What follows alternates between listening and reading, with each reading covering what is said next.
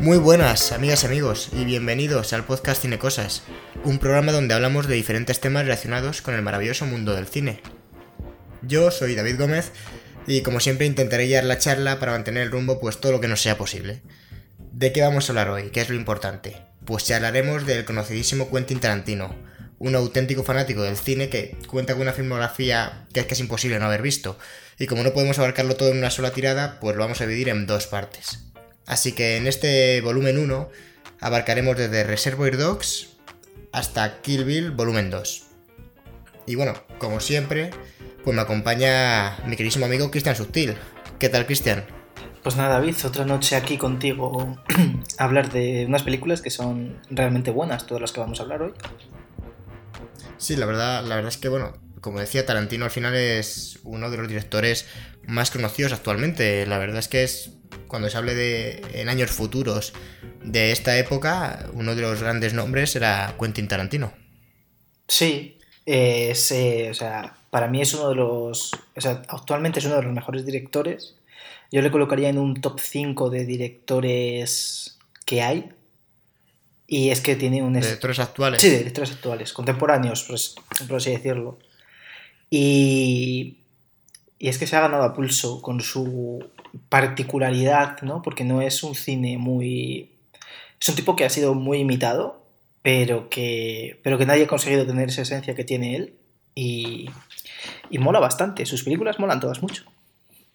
Sí, bueno, ahora lo veremos porque robando un poco de, de, otras pelis, robando entre comillas, ¿no? Tomando referencias, porque la verdad es que es, es, un verdadero fanático en cuanto a que tiene un nivel de conocimiento sobre el mundo del cine espectacular. Este hombre ha visto más películas que, bueno, que tú y yo juntos y, que todos nuestros oyentes juntos posiblemente. Pero, pero que luego ha conseguido construir su propio estilo y, bueno, con pautas y con temas que, que se repiten mucho. Ahora lo veremos, pero sus, en fin, no hay película suya en la que no haya disparos, yo creo. Pues así haciendo memoria, creo que no. La, la sangre, los, los gángsters, en fin, hay, bueno, creo que hay patrones que se repiten. Kill Bill y, De y, Death Proof, no sé si en Kill Bill se llega a Sí, en Kill Bill se dispara un arma, en Death Proof... Sí, sí, sí se dispara. Sí, además sí al principio. Y... Y en Death Proof no recuerdo que se dispare ningún arma. Mm, pues a lo mejor, a lo mejor hay. Pero bueno, para. El tono. No sabría decirte, la verdad es que ahora que pensándolo yo tampoco estoy seguro. No, fíjate que yo ahí también lo dudo. Pero, y, sería muy raro, ¿eh? Que en una película de Tarantino no se disparase una pistola ni una sola vez. Pero bueno, vamos a, ubicar un poco. Todo el mundo conoce a Tarantino, pero no todo el mundo sabe de dónde, de dónde salió este hombre. Entonces, si quieres, damos un pequeño repaso a, cómo llegó a, a, realizar su primera película. Bueno, ahora vemos porque en su primera película, entre comillas, ¿no? Lo que se conoce como su, su primera ópera prima fue Reservoir Dogs. Pero vamos a hacer un pequeño repaso a cómo llegó hasta allí. Pues bueno, Tarantino eh, es, nació en Tennessee, pero no estuvo mucho tiempo allí. Y al poco tiempo se fue, se fue con su madre a, a Los Ángeles, ¿no? A los dos años porque, bueno, sus padres eh, estaban divorciados, ¿no, Cristian? Sí, sus padres se casaron los dos muy jóvenes y tuvieron a Tarantino y el, el, amor no les duró mucho tiempo. Entonces se separaron y la madre, el padre de Tarantino además creo que tuvo muchos problemas con él. O sea, luego después han tenido una, una relación un poco distante, pero él, ellos dos se mudaron a, a Los Ángeles y allí Tarantino pues, pues vivió hasta su adolescencia, donde, donde empezó a estudiar y luego lo dejó. Eh, sí, no, decían que no era muy buen estudiante, la verdad, no, que era un estudiante inquieto. Yo creo que Tarantino es una persona que es hiperactiva, porque es, es, exactamente es muy inquieto, pero además no atiende, no. No. Tiene un carácter ahí rebelde, adolescente. Sí, ¿no? tiene su. Luego, luego su madre le dijo, vale, si dejas los estudios, eh, te buscas un trabajo y el tío cogió y se fue a un cine porno. Y mintió, mintió sobre... Que mintió, mintió sobre la edad, claro, para poder trabajar ahí claro. por, como acomodador en... Eh, era... Ay, ¿Cómo se llamaba? Así que... Pussy, me Pussycat. el nombre. Se llamaba. Eso, Pussycat, exactamente. Que, que claro, ahí... Bueno, ¿qué lo diría, no? El, el inicio de, de este hombre, porque bueno, empezó a trabajar ahí porque dejó la escuela Y su, si no me equivoco, corrígeme Cristian, que, que tú estás un poco mejor informado que yo, pero si no me equivoco, Tarantino dejó la escuela y empezó a estudiar eh, para ser actor y lo que le impuso, su, su, madre, porque no le hacía mucha gracia esto de que dejara la escuela, era que se buscara un curro para un trabajo, para poder, a la vez que estudiaba actuación. Claro, y ahí además eh, estaba ahí trabajando en el cine porno, eh, hacía lo de la actuación, dejó lo del cine porno y dejó de actuar, sus, sus estudios de actor los dejó para trabajar en un videoclub, que le pagaban una miseria, pero a cambio Tarantino lo que hacía era ver un montón de películas, o sea, se las quedaba él. Claro, esto era no VHS y tal, pues con la tontería de que me los llevo para que, porque los tengo que rebobinar, y cogía y se veía un montón de películas, pero además películas malísimas de Kung Fu de los, de los 70, de los eh, el género exploitation, ¿no? que eran películas de, de negros, eh, de negros para negros, básicamente. Eh, películas. Sí, además, él ha definido muchas veces que, que realmente él no está en una escuela de cine, sino que, que su escuela de cine fue su trabajo como en ese videoclub.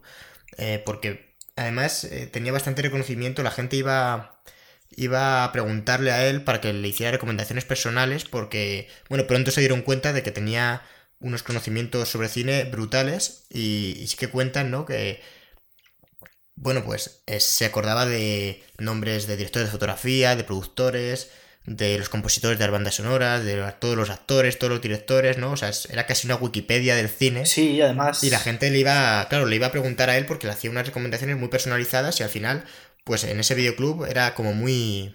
O sea, muy reconocido, ¿no? Se hizo su hueco. Sí, y además es que eh, si le preguntabas por una película era capaz no solo de darte esos datos, sino que cogía diálogos y te los, y te los decía, diálogos enteros. Y... Desde luego, era... Tarantino...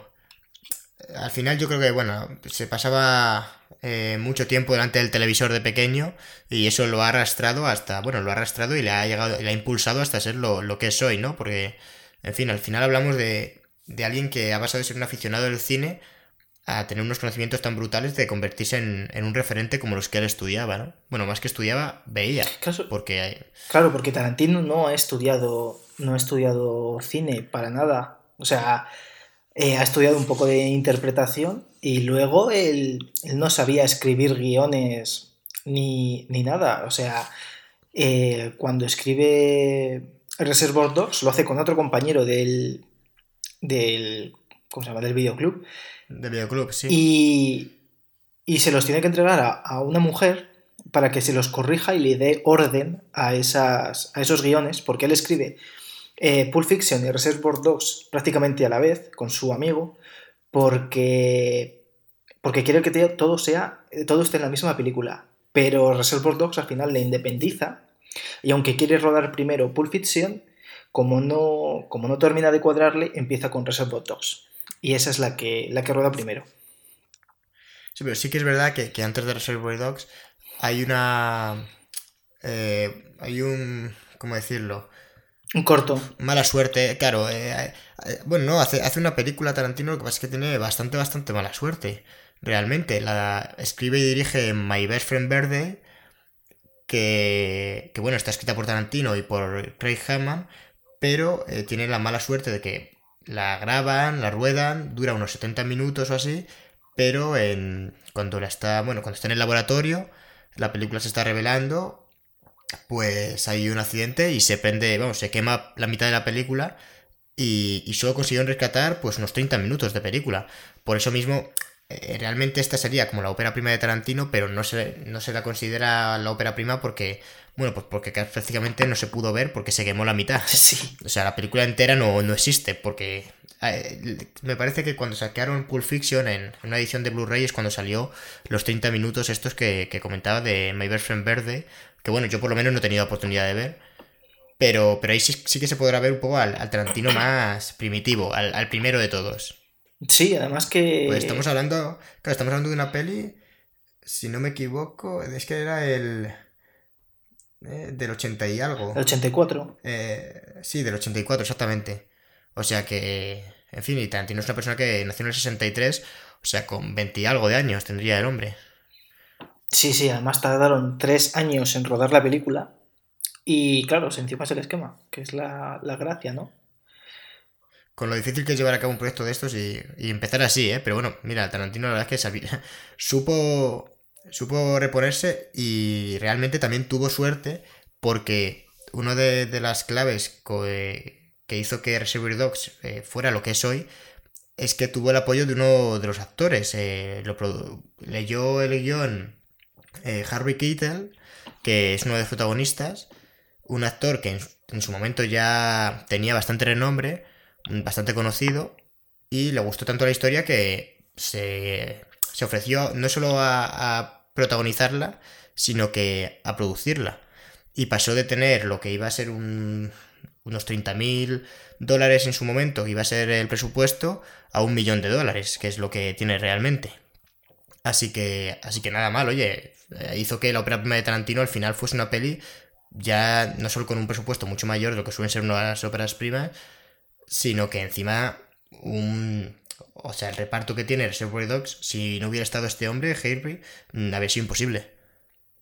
Sí, bueno, de todos modos, eh, eh, eh, esta película, la de My Friend's Birthday, eh, fue luego Tarantino hizo un guion que, que fue que luego se hizo película y fue Amor a quemarropa, que se hizo en el 93, después de que, de que se hubiese estrenado Reservoir Dogs, Claro. Porque se hizo súper famoso Tarantino. Le compraron el guion, eh, yo he leído que le compraron el guion pues por lo mínimo que compraban entonces los guiones, los estudios, no sé si hablaban de 50.000 Sí, dólares. 50 mil dólares. pero que luego, a raíz de que se hizo muy famoso por, por Reservoir Dogs y vieron que tenían en el cajón un guion de Tarantino, de- del hombre que estaba en boca de todos, pues lo grabaron, pero no lo, lo rodaron, pero no dirigido por Tarantino, dirigido ahí por el hombre este que has dicho, perdona. Había... Es que rodaron dos guiones Tarantino, eh, Amor a quemarropa y... Y no asesinos. eh, sí, Natural Sí, Killer, Natural- Natural Born Sí, Killer. que no sé cómo se llaman Asesinos natos. Sí, asesinos natos. Y, y las dos, vamos, eh, Tarantino dice que, eh, que han tocado demasiado sus guiones y, y de hecho pidió a una de las productoras que, que no pusiera su nombre en... Pues claro, salía historia de Quentin Tarantino, pero no, no le gustaron mucho las películas, la verdad. Si hubiera tenido dinero, desde luego les habría rodado No, si no sí, llega a vender los fue, guiones. o sea, fue esta la de Amor a quemarropa, fue la que Oliver Stone le hizo... O sea, Amor a quemarropa no, la de, la de Asesinos, Asesinos Asesinos natos. Natos, que está protagonizada por el hombre este, por Woody Harrelson, por ejemplo, y tal, y no, no le gustó. Oliver Stone, que es otro director que es buenísimo, y Tarantino se cabreó un montón cuando la vio. También Tarantino hay que decir que tiene un carácter que es muy volátil, que es un hombre muy peculiar, la verdad. Yo creo que, en fin, si vendió el guion, eh, seguro que no hicieron las cosas a, tal cual, eh, le cambiaron cosillas. Es que realmente el guion, aun siendo de Tarantino, que ahora parece, bueno, parece no, ahora es un referente. eh, estos guiones eran de un, estamos hablando de, una persona muy joven en la industria del cine, o sea que posiblemente se pudieran pulir. Lo que pasa es que, bueno, Tarantino al final pues eh, que su talento ha ha hecho que, que tenga, bueno, mucho renombre, pues yo creo que se sentía profanado, ¿no? Oye, están tocando mi guion, la peli no está bien, no hay suficientes litros de sangre, esto es una mierda. Sí, o sea, no. Es un tipo que le gusta lo suyo y es un director, es un director básicamente, es un tipo independiente. A él lo que pasa es que las productoras le dan muchísima pasta porque la genera, porque la gente va a ver sus películas. Y sus películas encima tampoco es que sean exageradamente caras. Y No, la verdad es que en general, bueno, últimamente ya sí que está, en fin, las últimas pelis que ha hecho, pues ya es- va creciendo mucho el presupuesto. De Hateful Eight, yo imagino, además, en las condiciones que se rodó, que él quiso rodarlo en el formato panorámico, con 35 milímetros, en fin, todo eso tiene que costar mucho dinero, pero bueno, hablamos ya de un Tarantino publicando su, su octava película, o sea, que, en fin, el resto de pelis como Pulp Fiction o, o Reservoir Dogs, mismamente Reservoir Dogs es que tenía pensado grabarse por 30 mil dólares, y yo, bueno, no habría quedado igual, eso, est- eso está claro, pero él sí que la escribió pensando en que fuese un presupuesto muy, muy bajo. O sea, él no contaba con, con el millón y, y algo que luego obtuvo. Sí, o sea, todo aquello le llegó de, de sorpresa y aún así no sé. Eh, veniendo los actores que venían, que eran actores que ya eran conocidos, y él, que era un perfecto desconocido, era su primera película, que era una película de, bajo, presupuesto, que luego no recaudó eh, apenas nada en Estados Unidos para lo que es una película de Tarantino, porque recaudó dos millones y costó uno y medio. Claro, porque, pero porque en su momento no, no era muy conocido, pero realmente al principio se estrenó en muy pocas salas, en apenas un par de decenas de salas, y luego, debido al éxito que tuvo en crítica, se reestrenó en unas 60, 70 salas, que es donde recaudó los 2 millones. Y obtuvo en, Gran Bretaña, tuvo muy buen recibimiento, obtuvo por unos 4 millones. O sea que realmente, en fin, para ser una película de alguien que en su momento no le conocía nada, pues eso, un desconocido, no, no estuvo nada mal. No se puede hablar de malas cifras con Reservoir Dogs, la verdad. No, además en eh, Tarantino hay muchos directores ingleses de, de, la nueva ola que han sido influenciados por él, porque en, en Inglaterra, por lo visto, esto es todavía más, más idolatrado que en América. Eh, yo creo que ya podemos meternos un poco a, a opinar, a destrozar un poco eh, esta primera película, Reservoir Dogs. ¿Qué te, ¿Qué te, pareció a ti? Es de las que vamos a hablar hoy. ¿Cómo la ves, Cristian? Pues a mí es de mi, seguramente de las que vamos a hablar hoy, la, mi segunda favorita.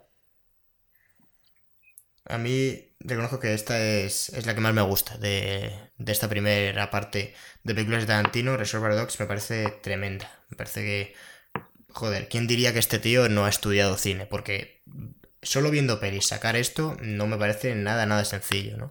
Siempre lo ha dicho Tarantino que él lo que hace es elegir muy bien a la gente con la que se rodea, es decir, elige un muy buen buenos actores, elige buen departamento de maquillaje, buen, en fin, peluquería, arte, dirección de fotografía, elige se rodea de un buen equipo y es por eso sus pelis eh, son así. Es, eh, vamos, alguna vez ha reconocido que, ahí está el mérito de que él se ve como eligiendo a rodeándose de, de un buen team. Pero la verdad es que aún así eh, hay, algo hay que tener, porque rodea de quien se rodea, al final todas las pelis tienen un, un estilo muy parecido y realmente todas eh, nacen bastante del de Dogs. O sea, me refiero a que el estilo se mantiene muchísimo. O sea, realmente todo lo que planta eh, en esta peli luego germina en las demás, pero se repite mucho. En fin, que no veo yo una evolución muy, muy clara a lo largo de sus películas, sino más bien eh, pulir lo que está haciendo. Hacer lo mismo, pero cada vez mejor, cada vez más pulido, ¿sabes? A mí me da la impresión de que, de que hace siempre cosas muy parecidas, ¿sabes? Como que... Bueno, no sé si, si es cosa mía, pero como que no hay ese tipo de evolución a nivel de, de estilo, sino más bien como si lo puliera. Hmm.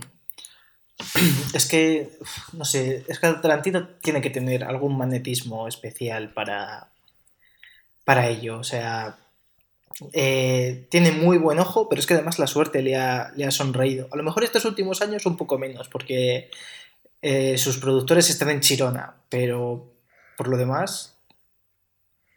Sí, la verdad es que últimamente... Bueno, ya veremos porque mmm, hablaremos en el, el próximo día de, de, la próxima peli de Tarantino y veremos quién la produce, porque yo ahora mismo no lo sé, pero es Once Upon a Time in Hollywood. Pero bueno, imagino, claro, que, temas de productores estará. A lo mejor ha cambiado la eh, Es Sony. Sony le, la próxima película es Sony. Sony. Claro, que suele ser Miramax, la productora que, que, que hace Tarantino. Miramax le, le, produjo hasta, hasta Kill Bill. Todas las que hablamos hoy son de Miramax. Pues fíjate, no son pocas. Y bueno, volviendo a Reservoir Dogs, pues comienza ya, eh, o sea, la primera escena ya es una de las más míticas, que esa conversación de sobre el disco Like a Virgin de Madonna. Que la verdad es que, bueno, pues eh, primera escena, primera marca de la casa del director, con, en fin, diálogos, diálogos que yo creo que encuadran más al personaje que aportar a la trama, porque lo que es a la trama más bien no aportan nada, ¿no? No, y... Pero y, bueno, pero que son marca de la casa del director. Y creo que hace bien, porque yo que sé, hemos hablado muchas veces de, de Nolan, de que de repente te mete un personaje cuya función es explicarte la trama, y Tarantino hace todo lo contrario. No te mete a nadie que te explique de qué cojones va la película. Y la película va, va yendo sola a donde tenga que ir. Y lo hace muy. Y, lo hace bien, porque todo el mundo al final se entera de qué va la película. Y. y utiliza. Hombre, es verdad que cuenta en general con. con unas tramas más o menos sencillas. Las que vamos a hablar hoy, bueno, no, no es que la cosa se enrede mucho. A lo mejor Jackie Brown es la que más se puede enredar, pero que está bastante bien contada.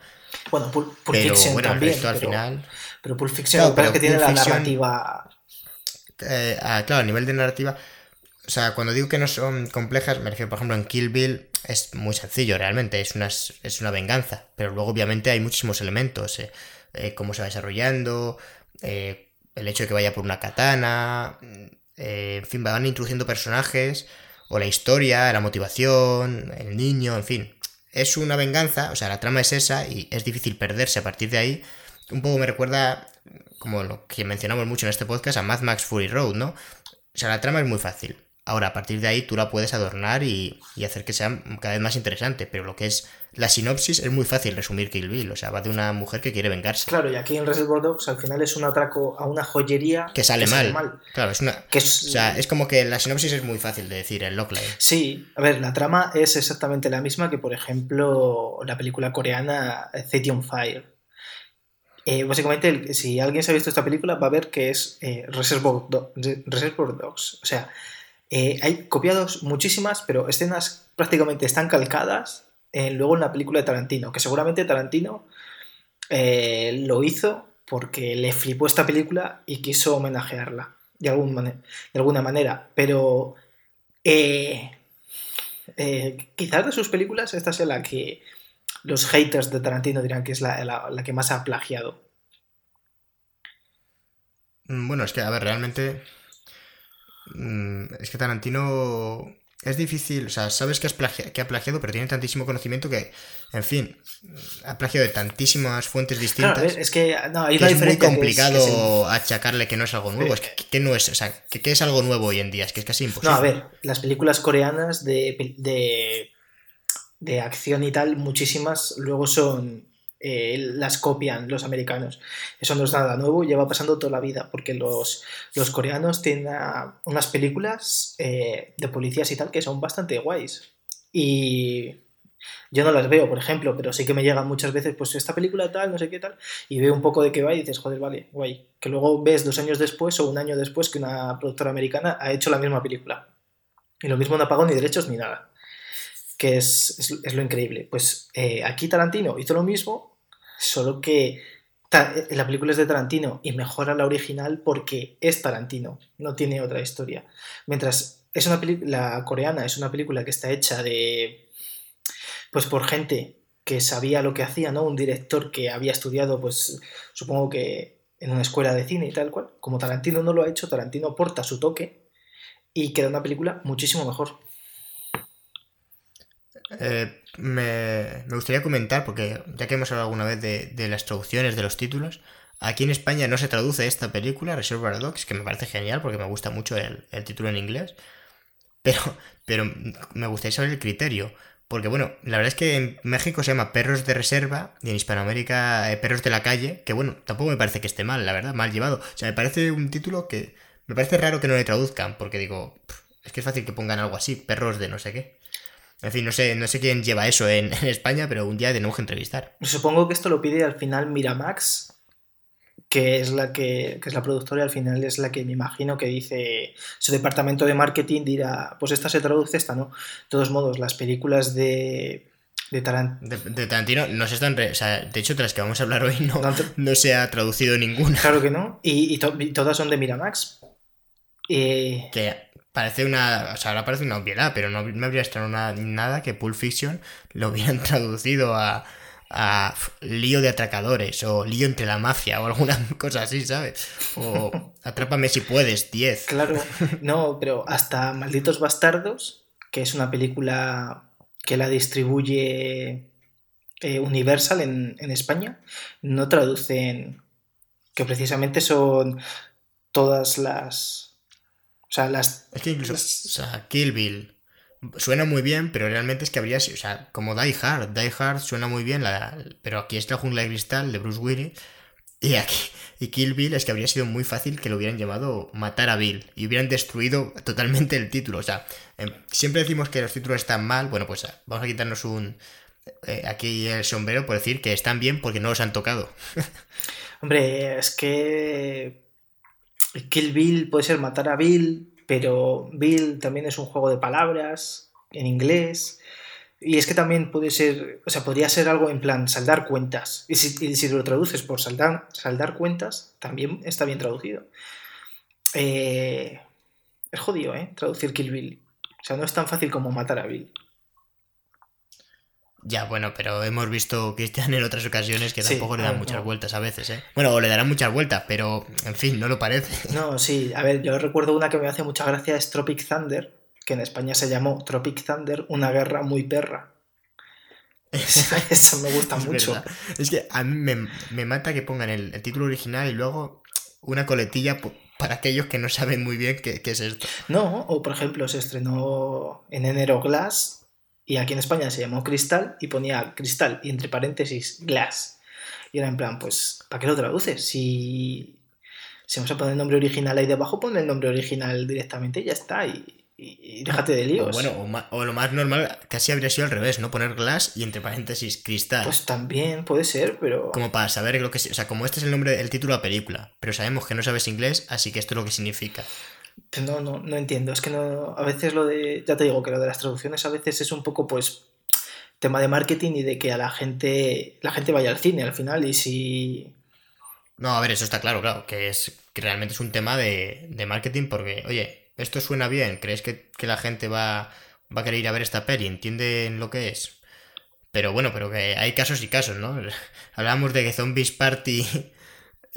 en fin eh, la, trabajaron aquí como Zombies Parties a uno de Death y aquí Reservoir Dogs, pues es que me habría parecido perfectamente que, que lo hubiera introducido como alguna otra chorrada. Claro, además en los 90 que se hacían atrocidades con los, con los nombres de las películas y aquí, pues ya está, pues Reservoir Dogs y, fuera. Además, eh, además queda bien, es un nombre muy chulo. Sí, la verdad es que sí, ha, elegido buenos títulos. Tarantino es que es un hombre, yo creo que, que cuida muy bien todos los apartados, incluido el, el nombre de las películas. Y bueno, volviendo, centrándonos ya otra vez en la película. a mí me, gusta mucho esta película, es de mis favoritas de, las que vamos a tratar hoy, porque, bueno, yo como digo, marca un poco todo lo que hace Tarantino, estos diálogos, eh, la narrativa, que no es lineal, sino que vas viendo... Me gusta el hecho de que no salga el atraco. O sea, porque la peli al final no va del atraco en sí, eh, para nada, va entre comillas, ¿no? Va de las consecuencias y la preparación de un atraco. Pero lo que es el atraco atraco, no. De hecho, no se ve a lo largo de la película, en ningún momento. Y me gusta, me gusta eh, que. O sea, aporta mucho el hecho de que no es. de que no esté contada linealmente, que bueno, casi ninguna de las películas de, de Tarantino. Porque son como por capítulos, parecen más bien novelas, entre comillas, ¿no? Toma. Sí que era un, lector, aparte de películas, eh, le gustaba mucho leer a, este hombre y lo ha traducido aquí en plan, en, la mayoría de películas va por... De hecho, en las que vamos a hablar hoy yo diría que en todas. Sí. Hay, hay capítulos, incluido en Jackie Brown también.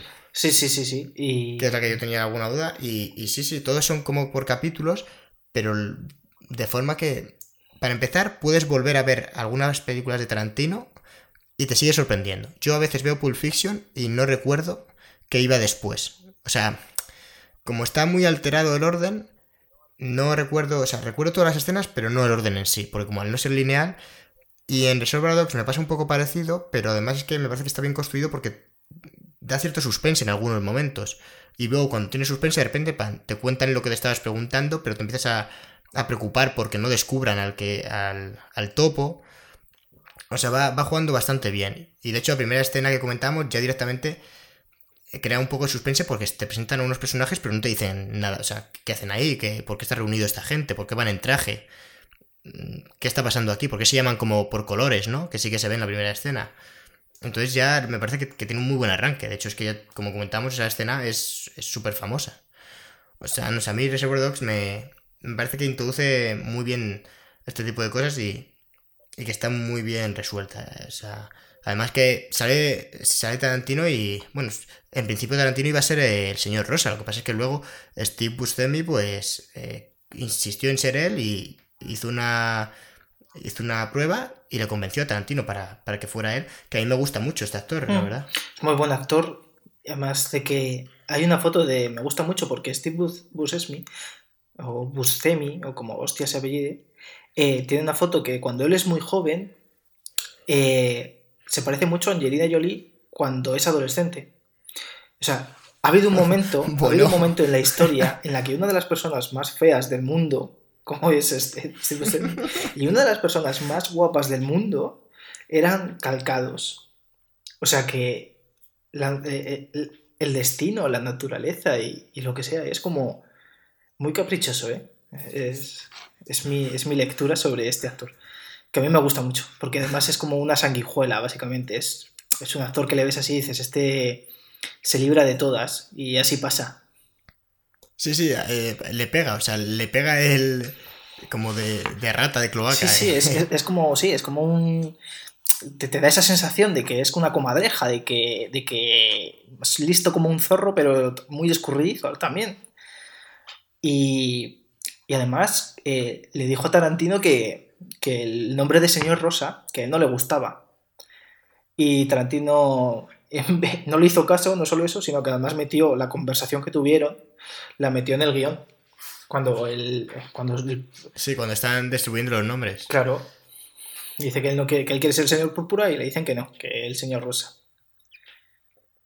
Hay una frase que me gusta mucho en, en la, en la escena inicial, cuando están, cuando, bueno, este hombre justo, el señor Rosa no quiere dar propina y argumenta por qué no dar propina y, y da ahí una charla sobre por qué la propina no es necesaria, darla así de manera automática. Y de repente llega el hombre, el, no me acuerdo ahora cómo se llamaba, como el jefe, ¿no? El hombre calvo así grande. Sí. Y lo cuenta y dice, aquí falta, al- falta dinero. Y dice, tú, pon propina. Y que te he invitado a no sé qué. Y, dice, y como el otro que se achanta, que, que estaba defendiendo que no, da propina. Dice, pero esto no lo hago normalmente. Y dice el tío, a mí lo que hagas normalmente me da igual. Sí, sí. O sea, Los diálogos son muy pero ya, define, ¿no? Tú, claro, es que realmente tú de esa escena ya sabes que ese es el jefe y que el otro es un tío listo porque ha argumentado, realmente lo argumenta muy bien el hecho de, de no dar propina, ¿no? Aunque al final es... eh, Le dice, me hace gracia porque es que está, está muy bien. sí que es verdad que, que define mucho a los personajes, ¿no? Igual hacen algún comentario sobre los judíos. Dice, joder, ni un judío tendría huevos a decir esto. Sí, sí. en fin, está. La verdad es que te ríes porque resultan graciosos y a su vez vas, pues sí que vas conociendo a los personajes, porque no es que lo pueda decir cada frase cualquiera, sino que están hechas en acorde a lo que es cada personaje. Y en este caso, bueno, es una pandilla de desgraciados que. que bueno, se meten en. en van a atracar un banco y le, y le sale con el tiro por la culata, la verdad. Eh, no sé si haremos spoilers o no, pero bueno, por si acaso vamos a decir que sí, porque seguro que al final los acabamos haciendo. Y, y bueno, la gente que, que lo sepa, que sí que es verdad que, que te destripen una peli como Reservoir Dogs, pues es, es una putada. Sí. Eh, Vamos a ver, vamos... eh, ¿Qué tema se nos queda en el tintero con, con Reservoir, Reservoir Dogs? Como comentábamos, era un poco el inicio de todas las, las marcas de agua que luego veremos en las siguientes películas de, de Tarantino. que su... Conversaciones, eh, la, claro, conversaciones muy potentes, pero que más que a la trama definen a los personajes. eh, además muy graciosas, muy ágiles, porque suelen ser conversaciones en las que, en fin, no, no suele ser eh, el silencio la, la característica principal, sino más bien mm, mucho diálogo. Claro, es que ellos así se definen, definen, definen muy bien a los personajes por sus diálogos. Y Tarantino, que es algo que, que yo me imagino que es porque recalco que él no, no ha estudiado cine, en vez de, de ponerte metáforas o historias o detalles de, pues este personaje coge, tiene una taza de color azul porque eh, resulta que el azul representa el color de no sé qué, no, Tarantino coge y te dice, pues este tío es así y te, y, lo, y te lo enseña porque el tío dice, joder, pues yo odio a los negros, o la polla de, esta, de este tío, no sé qué, o tal. Y ya está, y no, no se anda con medias tintas con, con eso. Y yo qué sé, si tiene que demostrarte que un tío es un psicópata, eh, lo hace porque le corta la oreja a otro. No tiene. No tiene más. Claro. Y realmente es, muy interesante esa, esa escena porque está sonando una canción eh, súper alegre, ¿no? No recuerdo ahora mismo el título, pero, pero una canción bastante alegre a la vez. O sea, es como un poco que los... Eh, hay un conflicto ahí de, de, tonos, ¿no? Te estás recibiendo por un lado, eh, pues, una canción, una escena con una canción muy, muy alegre, muy contenta, muy divertida, y de repente estás viendo un tío torturar a otro de una manera brutal. Sí, además de que... Y, realmente eso hace que el espectador, yo creo que se quede, vamos, no sé, es como que te impacta más aún, ¿no? Eh, recalca más por un lado, a mí, me despierta un poco como si el tío estuviera loco. En plan, joder, en lugar de poner una música que, podía haber sido en otra película, y de hecho hay muchísimos casos en los que refuerzan una música dramática de, oh, de, que le están torturando, le da... Es que no es un toque de comedia, porque no me parece una, escena cómica, pero sí te, desconcierta un poco, dices, hostia, ¿qué está pasando aquí? Sí, además de que eh, la, como él, ah, o sea, el, Michael Madsen, que hace de señor Rubio, van dando a torturar y tal, que además en, el guion no ponía, que, o sea, ponía baila eh, psicóticamente o algo así. Y claro, el hombre tuvo que, tuvo que hacer lo de, lo de bailar. Eh, fue improvisado totalmente. Y para mí es uno de los mejores momentos de la película, que además es súper recordado porque o sea, es súper imitado en otras películas. Incluso llega a aparecer en Los Simpson Cuando Tarantino aparece en Los Simpson es esa escena la que, la que parodian. Y, y aquí que me parece un acierto. O sea, todo porque Tarantino, cuando tiene en mente una, canción, yo creo que, que piensa... Elige muy bien, elige muy bien las bandas sonoras. Realmente es otra marca de... Mira, yo creo que más que elegir la marca sonora es que piensa una canción y a partir de ahí es donde él escribe la escena y ya dijo, pues aquí lo meto.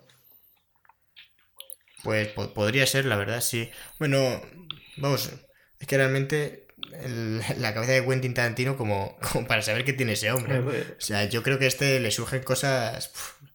o sea, tiene que ser como... como ¿cómo decirlo? Como una, un atraco entre bandidos, yo creo. Se tiene que, llover por ahí hostias. no, sí, además. Sí, sí, yo creo que la que hace Quentin Tarantino tiene que ser eh, un cóctel, o sea, una bomba, pero en explosión, no a punto de explotar, no, no, en, en continua combustión, o sea. Sí, además de que. Joder. O sea, todos los personajes que tiene están como. A mí me recuerda. O sea, tiene como muchos toques de los, de los hermanos Cohen en, en que sus personajes están como siempre como muy locos, muy muy gente que está encerrada en un manicomio, pero que está libre. Y eso los hace muy peligrosos a todos, a todos los que salen en sus películas. Encima él lo recalca con los con los con los diálogos. Lo que pasa es que en las películas de los hermanos Cohen muchos de ellos acaban muriendo de una manera tonta y en esta se lo buscan siempre. O sea, siempre tienes algún motivo con, con el que decir, mira, pues este cabrón se merecía morir. La verdad es que, bueno, Reservoir Dogs a, a mí ya te digo que es mi favorita, pero yo que va siendo hora un poco de, continuar, de hablar de la siguiente. No sé si quieres comentar algo más de, sobre, sobre esta primera. No, la verdad es que no. La verdad es que empezó con buen pie y... Sí, empezó con buen pie y luego tampoco le fue nada mal porque llega otra de, de las que sería también mi favorita. Reconozco que... Uf, me costaría decidir, voy a decir Reservoir Dogs, porque ya lo he dicho, ha quedado grabado y, eso es así. Pero dos años después, en el 94, pues un poco a raíz del éxito que tuvo esta, y como comentabas tú antes, que el guion ya estaba un poco rondando por ahí, pues llegó Pulp Fiction. ¿Qué nos puedes contar? Pues que esta película la, terminó de escribir en Ámsterdam, estuvo creo que tres meses en Ámsterdam, eh, Tarantino en un, en un hotel escribiéndola que además Tarantino no escribe a, máquina, escribe a, mano, escribe con muy mala letra, con muchas faltas de ortografía, y ya he dicho antes que se lo daba a una mujer para que la mujer cogiese y tradujese todo y le diese orden y coherencia, porque Tarantino escribe fatal. Por eso es la razón de la que por la que en esta película mencionan que hay un personaje que está en Ámsterdam, que es el personaje de Vincent Vega. Que luego, Vincent Vega, er, era el hermano del señor Rubio en, En Reservoir Dogs, por cierto. Sí que eh, plantearon, o sea, sí que hablaron de hacer una, una tercera película que entrelazara, creo que una precuela sobre esto, pero que nunca, nunca llegó a dar la luz. O sea, nunca. Bueno, que ni siquiera se empezó en teoría. Sí, O sea, eh, es una idea que no se ha ejecutado. Sí, es una idea que tuvo Bueno, Tarantino de coger a Michael Madsen y a, y a Travolta para hacer una peli de los dos hermanos, pero luego Tarantino vio que estaban envejeciendo de manera malota, más bien los dos, y dijo, bueno, pues, pues no lo hago. Además Tarantino es de coger actores y, y hacerlos muy suyos, y en estos pues dijo, pues no. O sea, Además que en esta peli, en Pulp Fiction, revivió a Travolta, que ya estaba un poco. un poco de capa caída. Y aquí fue como un pistoletazo, un cohete al cielo. sí, y yo me pregunto, ¿para qué?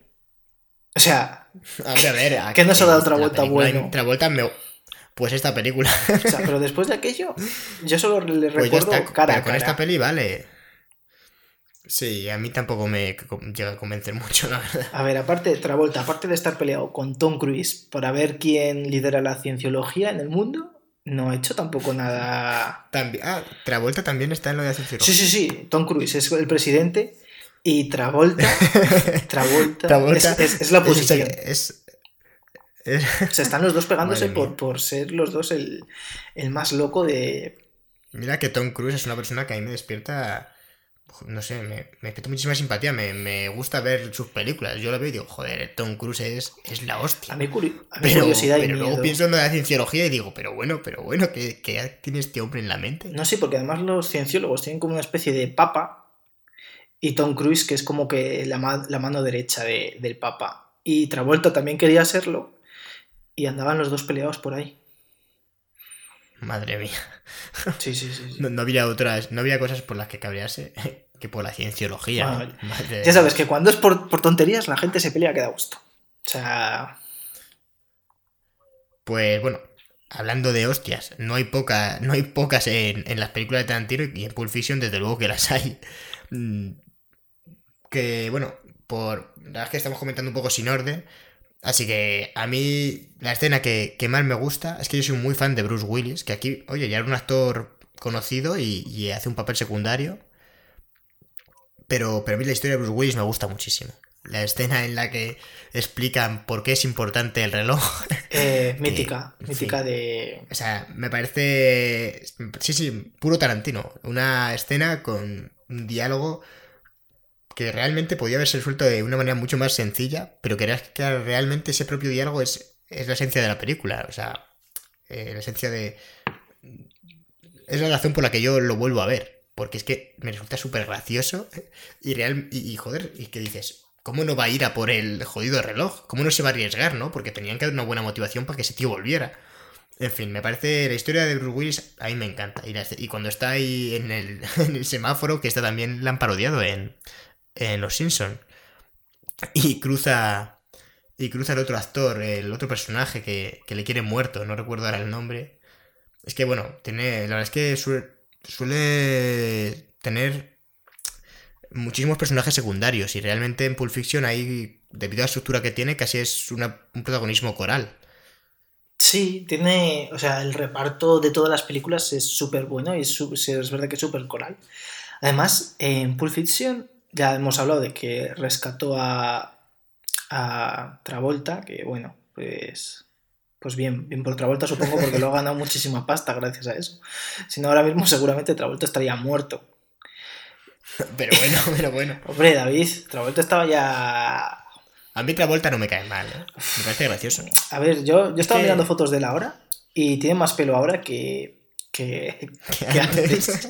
Y, y o sea, pero pelo en plan, eso grueso ya, ¿eh? Eso es. Hay, hay no soy de a Turquía a ponerse pelo, esto se ha puesto pelo bien.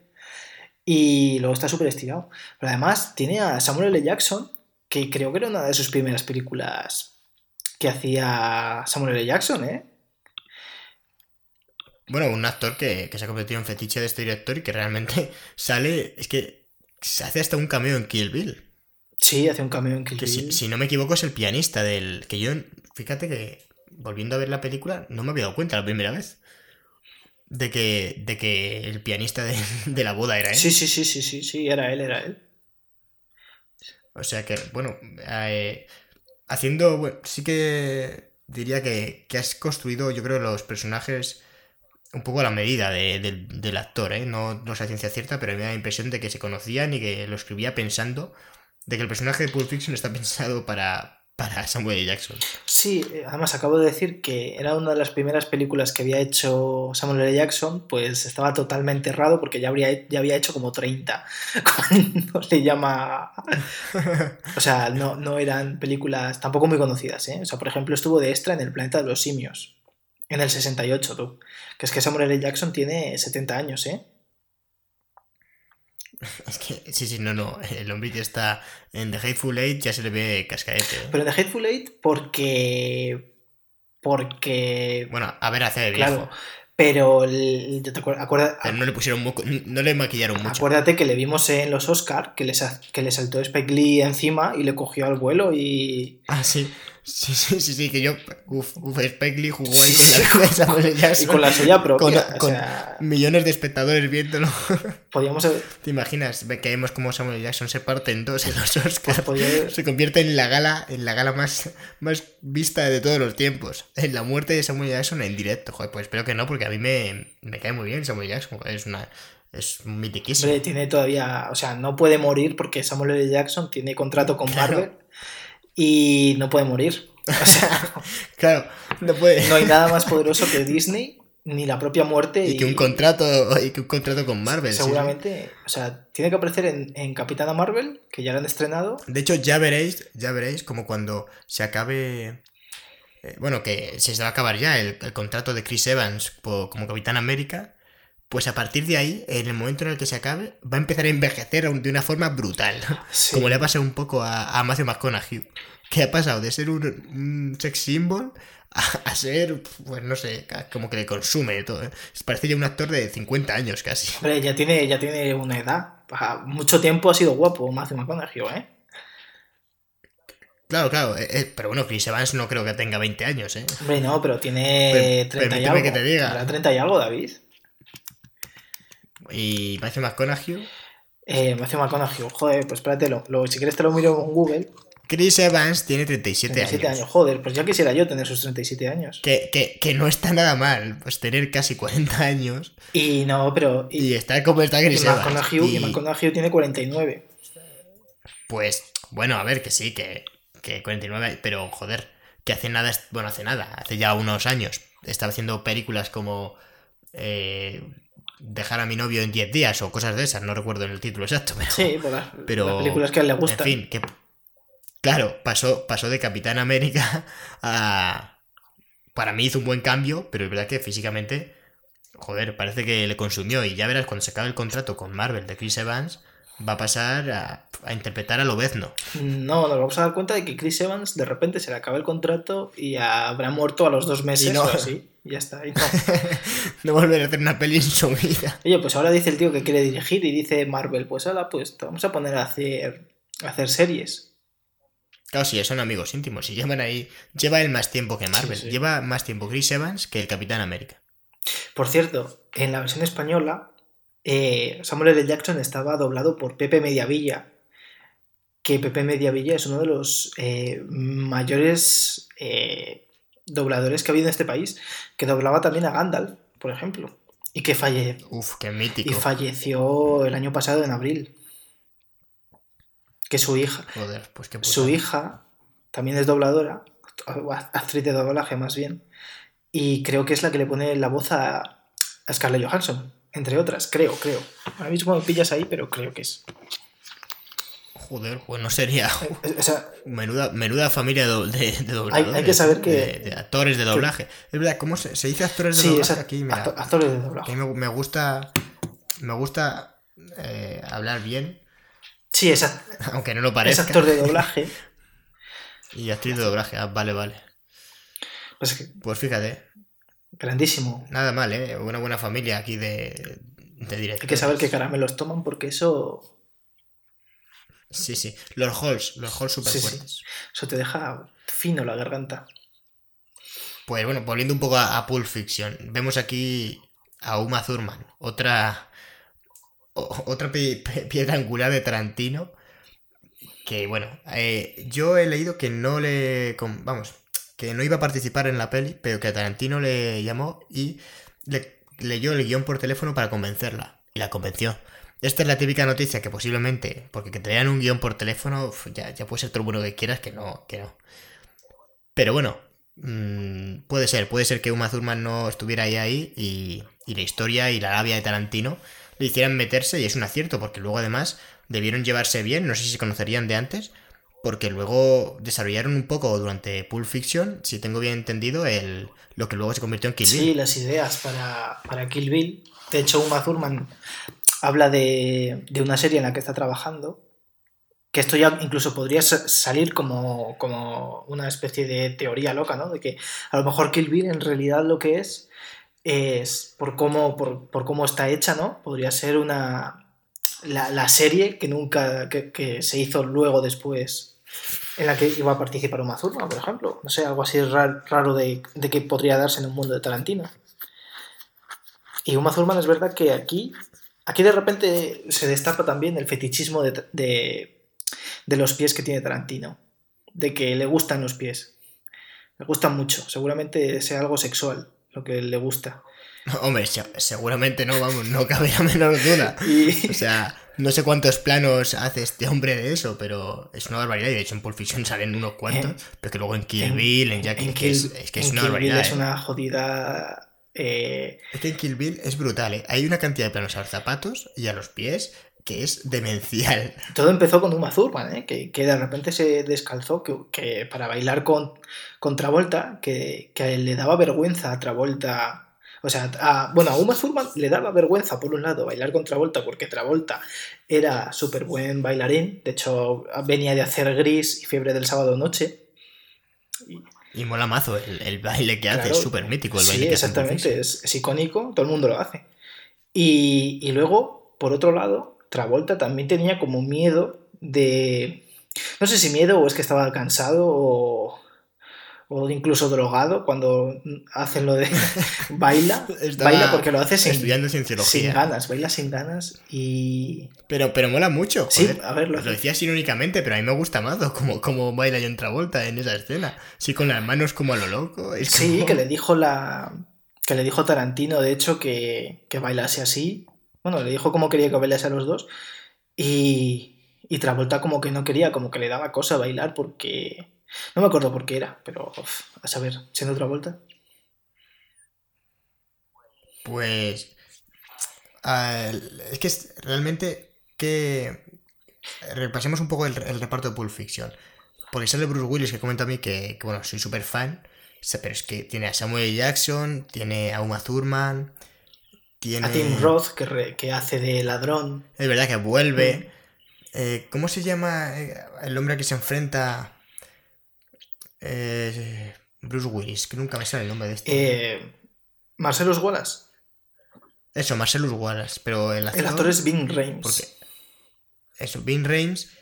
Eh, también tenía Christopher Walken. O sea, realmente ya se, se va rodeando de, de un reparto brutal. Y bueno, no lo hemos comentado, porque no suele comentar, pero es que el póster de Pulp Fiction es trifamoso. O sea, es que es. El póster de Pulp Fiction, ¿sabes cuál es? O sea, es. Te viene a la cabeza uno. No. No hay muchos. O sea, no sé cuántos habría en su momento, pero realmente.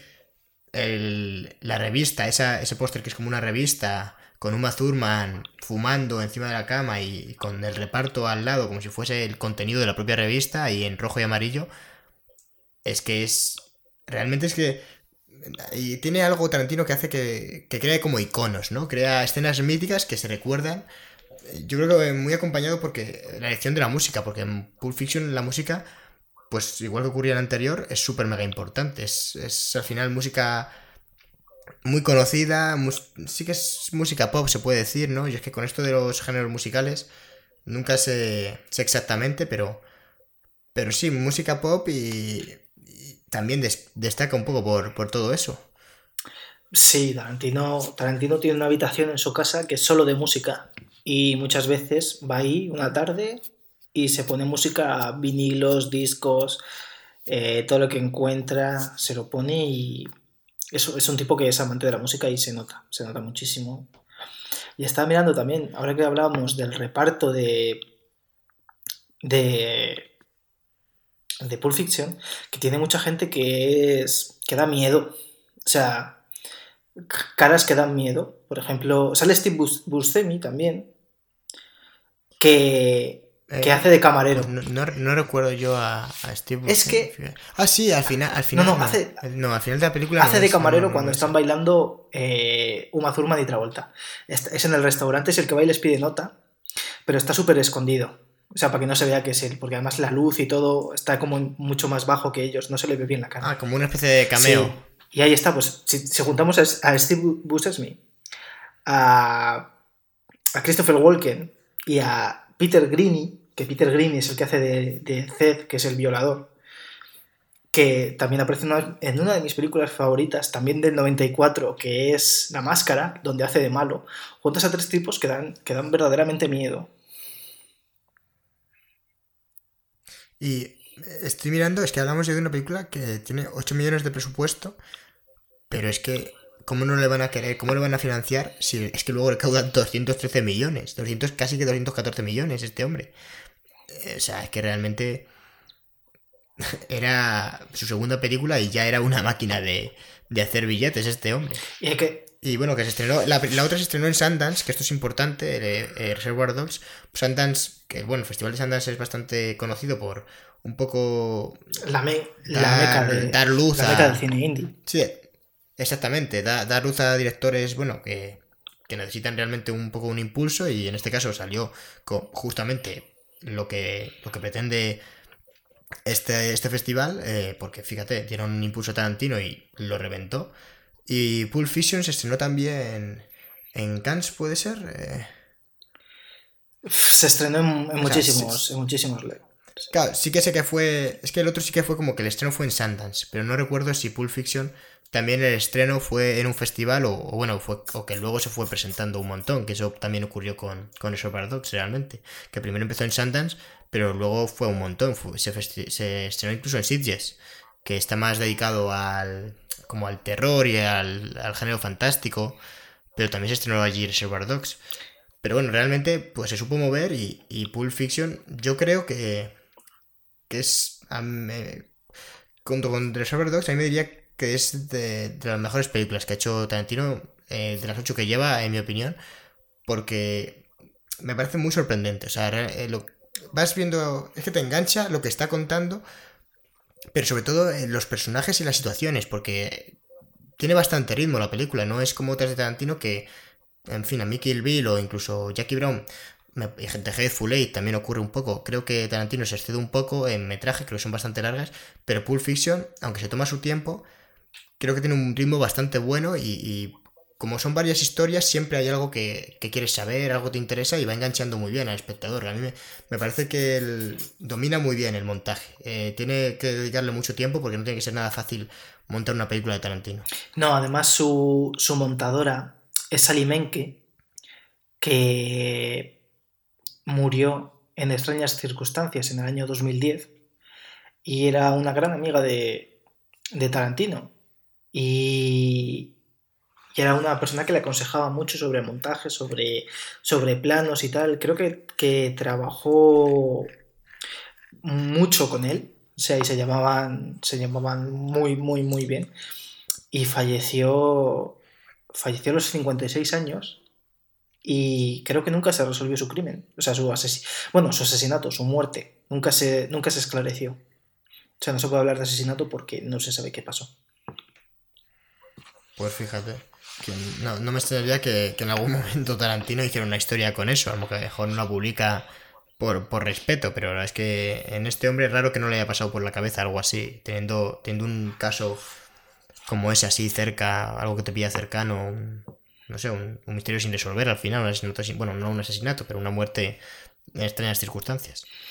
Sí, o sea, bueno. O sea, le daría, le daría para más escabroso Para todavía. hacer una pero- peli, sí. Y bueno, ¿qué, qué, qué opinas tú de Pulp Fiction? Eh, ¿cómo, ¿En qué orden la metes en, en las películas que vamos a hablar, hoy? ¿Antes, después de Reservoir Para mí, antes, o sea, para mí Pulp Fiction es su mejor película, pero además yo creo que de largo. Fue la mejor película del, del año 94, por delante de otra grande, que es eh, Forrest Gump. Sí, la- bueno, de hecho es que eh, con Pul- Pulp Fiction ya sí que sí que obtuvo unas cuantas nominaciones a los Oscars. De hecho, creo que se llevó a mejor Sí, guion. ganó mejor guion y mejor guion original y fue nominado también a mejor director.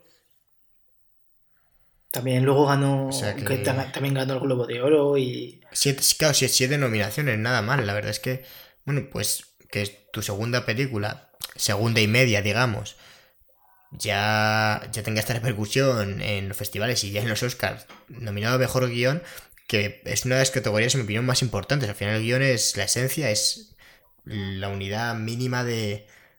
Es sobre lo que se construye todo. Tiene que, si hay un mal guion, bueno, puede ser una buena peli, pero es raro. Lo normal es que no.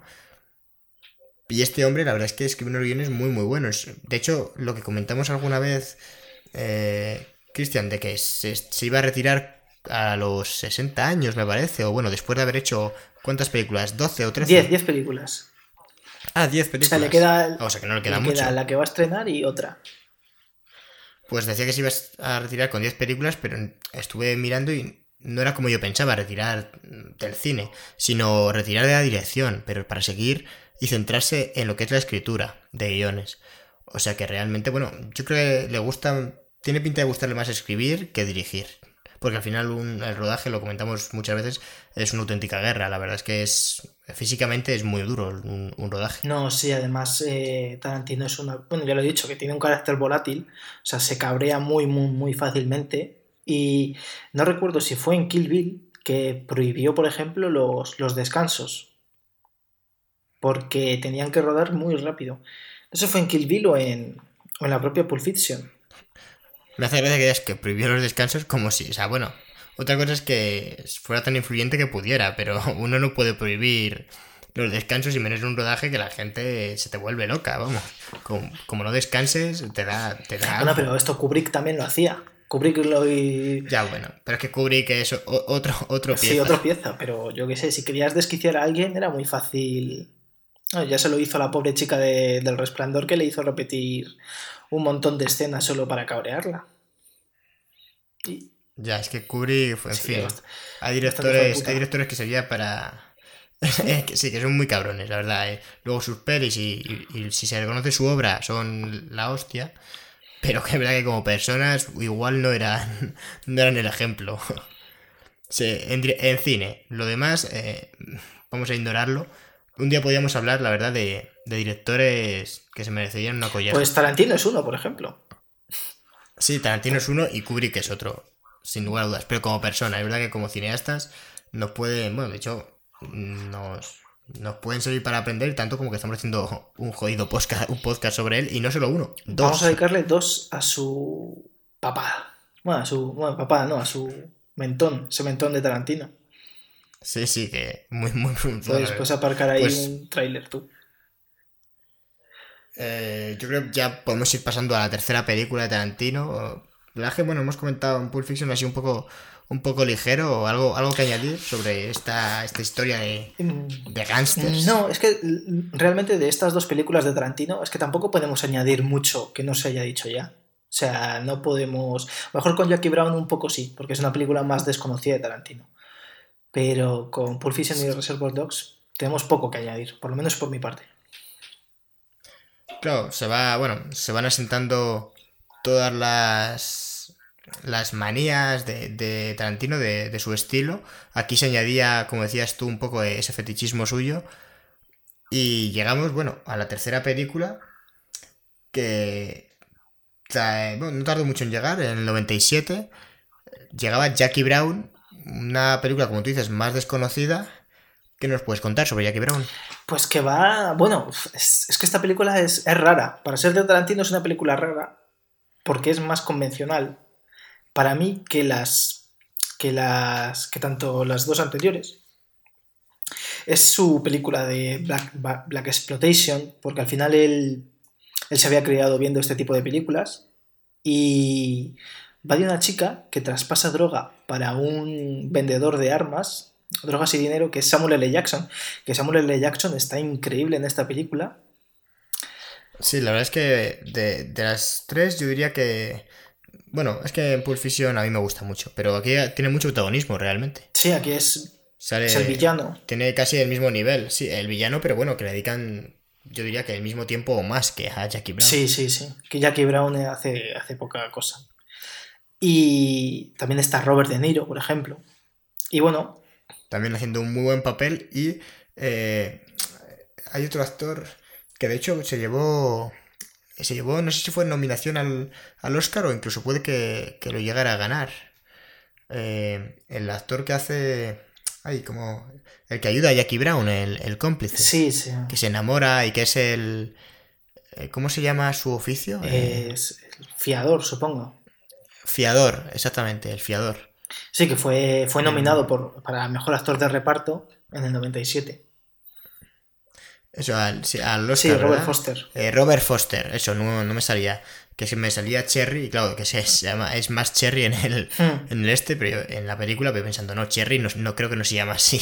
Sí, sí. Pero sí, sí, también hace un, un muy buen papel. Realmente los personajes de Jackie Brown están, bueno, es marca de la casa, pero yo creo que aquí concretamente están algo más pulidos porque eh, a mí me da la impresión de que son todos más listos que las anteriores películas. O sea, son, todos los personajes son bastante, bastante inteligentes. El más tontito, entre comillas, yo diría que es el personaje que interpreta Robert De Niro. Sí, Pero todos los demás se intentan anticipar a los actos de, sus, de los otros personajes, no confían. En fin, está, está bastante bien. Casi la policía es la más tonta. Sí, además esta película, esta película no es un guion de Tarantino, sino que es una novela que se llama Ram Punch. Y, y yo creo que se nota que no sea un producto tarantiniano y que es más una película más convencional. Porque, no sé, no tiene... Primero, creo que es la primera película que sí que es lineal y si no tiene algunos momentos como de flashback, pero tampoco... Sí, pero no te es- pierdes. Es verdad que. Sí, es, es cierto que es lineal, pero aún así, el momento, y de hecho a mí es la parte que, que más me gusta, el momento en el que hay intercambio de dinero, vemos lo- todos los puntos de vista, ¿no? Se va repitiendo la acción, pero desde cada uno de los personajes. Entonces ahí, bueno, rompe un poco esa linealidad. Pero sí, sí que es verdad que comparada con Pulp Fiction o con Reservoir Dogs, desde luego, desde luego que es un poco más, más normal. Y me parece que está muy bien contada, porque parece una obviedad, pero el, el desarrollo de personajes que lleva luego a la situación, que yo creo que es un poco el, el- la parte central de la película, ¿no? Ese intercambio de dinero en el que se lo juega todo Jackie Brown, en el que, bueno, también se lo juega todo eh, eh, Samuel Jackson, no recuerdo el nombre de su personaje, pues yo creo que todo lo que se construye para que ese momento sepas que es súper importante porque luego, por ejemplo, cómo está rodada a mí me parece visualmente... Yo no sé si es que quería hacer referencias a otras pelis como del Last Potation que, hemos comentado, pero visualmente a mí no me, no me parece que esté muy inspirada, la verdad. No, no recuerdo así planos súper míticos de, de Jackie Brown. No, no tiene... Es una película muy poco tarantiniana en ese aspecto. Y ni siquiera en los diálogos. Muchas veces es una película que mordaz, como suele ser eh, Tarantino. No... Bueno, comienza con un diálogo, comienza con un diálogo eh, sobre las armas, bueno, que, te define un poco al vendedor de armas, que habla sobre que la gente compra armas porque las ven en las pelis, y entonces dicen, yo quiero tener tener la misma arma que ese tío. Entonces le compran esa, aunque no sea la mejor, que, la mejor opción que hay. Y, bueno, a mí me parece que sí que verdad que no las veo tan acertadas o tan interesantes como, como otras, pero bueno, imagino que esto ya depende un poco de cada uno, ¿no? Porque tampoco me parece que estén mal, o sea, en fin, a mí Jackie Brown quitando, es que me parece que tarda un poco en arrancar, te lo comentaba antes, Cristian, pero realmente tiene como 40 minutos en los que, ah, me parece que falta en, tarda mucho en encender la chispa de lo que luego es la peli. Pero luego la parte que comentaba, el de intercambio de dinero, a mí me, me gusta muchísimo, me parece que está súper bien, porque ya conoces a los personajes y ha profundizado tanto y y que ya sabes cómo es cada uno, que además tiene algún giro, como es, bueno, aviso spoiler, como es cuando va por el parking, eh, que a mí me hace mucha gracia, el personaje de Robert De Niro va por el parking con la mujer esta, que es bastante inteligente y le está sacando de quicio porque quiere llevarse el dinero. y de repente la mata y no, yo no me lo esperaba para nada. Yo la primera vez que vi Jackie Brown dije, hostias. Y, eso como que te reengancha en la película, ¿no? Ya me... A mí me parece que Jackie Brown es una obra menor entre comillas. O sea, que, que Jackie Brown se considera una obra menor de Tarantino, habla muy bien de Tarantino. Sí, porque, o sea, esa parte está muy bien. Y, y eso que la película eh, a, a, veces parece lenta, pero a mí, sin embargo, me parece que tiene siempre el ritmo muy bien, muy bien llevado. Y, y la película iba a ser eh, todavía más, más larga, porque creo que Tarantino le, tenía un metraje que duraba los cuatro, las cuatro horas y media. Pero bueno, pero. Y, le, y le, dijeron: Esto no, no, te lo, no te lo ponemos en ningún cine. Y dijo: Pues a la a dos y media. Claro que a nuestra peli que no es nada corta, es 154 minutos. O sea, realmente, ojo. a mí ya te digo. Sí que verdad que, bueno, a ti no te parece larga, a mí me parece que igual 20 minutos iniciales yo había resumido uh, algo, no sé. Sí que me parece que tarda en arrancar. Luego, sí que me parece que está bien, pero uff, hasta. Es que Jackie Brown, si, no me equivoco, aparece, bueno, en el plano inicial, si no recuerdo mal, es un plano secuencia que la sigue por el aeropuerto. Y luego tenemos a Samuel L. Jackson y Robert De Niro hablando en un sofá. Y hasta que vuelve a aparecer Jackie Brown, ya ha pasado más de media hora de película. O sea, si no recuerdo mal, ¿eh? tarda bastante en volver a aparecer, que es cuando le interceptan los policías. Que ahí es para mí cuando arranca verdaderamente la trama. Sí, pero a mí, no sé, es que la película me gustó... A pesar de eso, me gustó, porque me gusta como el personaje de Ordell, que al final es Samuel L. Jackson, me gusta cómo te lo van presentando. Es un hijo de puta, no te lo. no te. no andan con medias tintas presentándotelo, sino que se ve que se gasta muchísimo dinero porque. en, en matar a gente, además, porque les saca de la cárcel para luego matarlos. Y. Y un bocazas, además. Eh. Sí, es un bocazas, porque al final. Se, parece que, pero parece que se le va la fuerza por la boca, pero en realidad no, porque lo que quiere, o sea, es farda, pero joder, hay algo de verdad en su... Sí, sí, en, exactamente, es un asesino y no es, no es un tío que farde y ya está, sino que lo, es bastante inteligente también. A mí me parece que, mira, una de estas conversaciones que un poco define a los personajes que, que hemos comentado, cuando deja a Robert De Niro solo con, con la mujer esta que vive con con Ordel Hmm. eh, y se lo folla nada más volver eh, Samuel Jackson o sea Ordel que, que no, no, me sale nunca nada más volver Ordel al piso le le dice ¿qué? ya o sea ya te la has follado que en un principio yo cuando lo vi pensé no o sea no creo que, que, esto lo sepa Ordel. Al final es como si se estuviera tirando a tu mujer y el tío es un, es un fantasma. O sea, si lo sabe se va a cabrear. Pero no, no, el tío sabía perfectamente que en cuanto se fuera su mujer se iba a tirar al pavo. Bueno, no es su mujer exactamente, pero esa chica, ¿no? Entonces, no sé, yo esa conversación, por ejemplo, dije, ah, mira, aquí ves que el tío tiene las cosas controladas, ¿sabes? O sea, se ha ido pues porque tenía cosas que hacer, pero, pero no le están poniendo los cuernos, ¿sabes? No es un panoli que, al que están poniendo los cuernos, no. Él sabía que se lo iban a que, que esa mujer iba a follar con, con, Robert De Niro. Claro, pero no sé, es que ahí es como que sí que es verdad que Ordel no es, no, no es el tonto que a lo mejor la novia cree que es.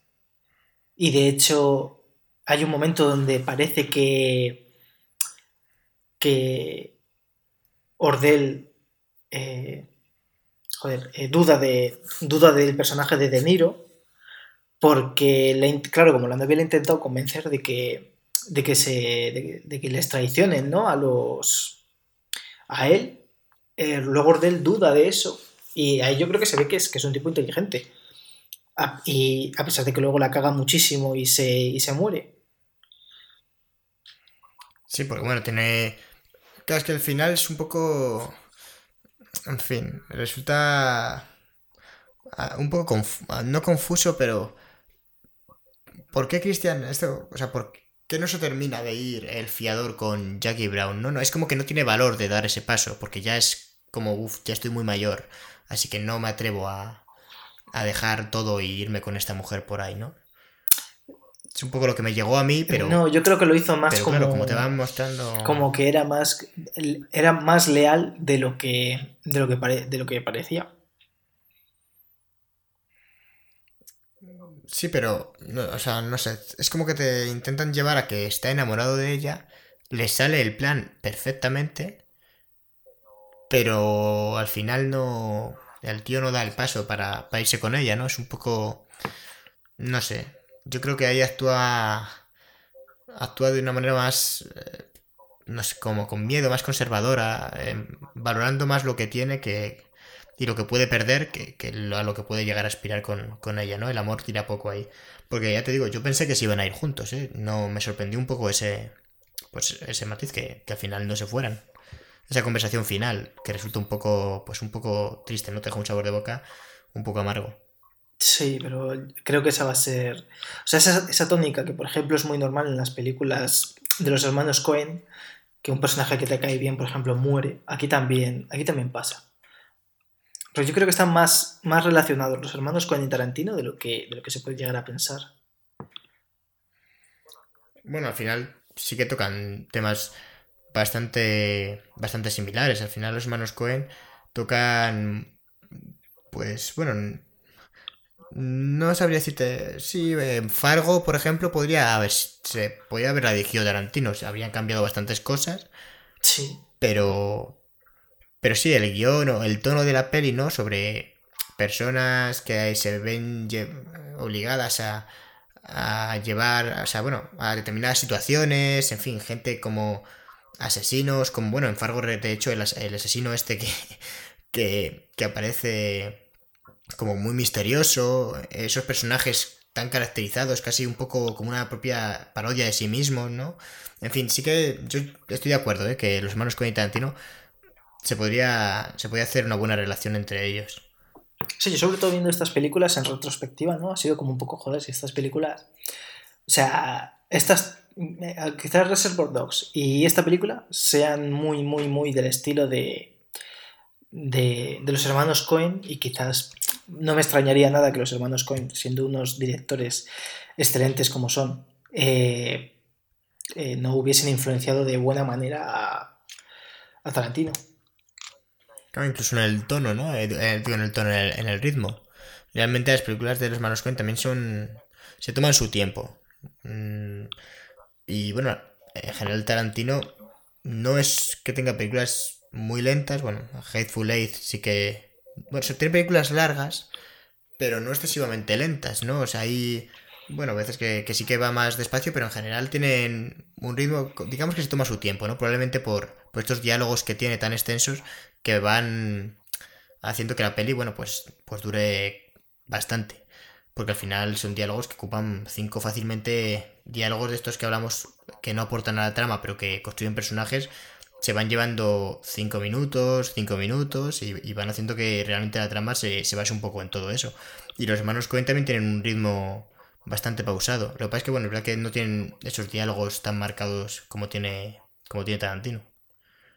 No, para nada. Porque los diálogos de Tarantino son diálogos de Tarantino. Sí, el hombre es, es muy suyo.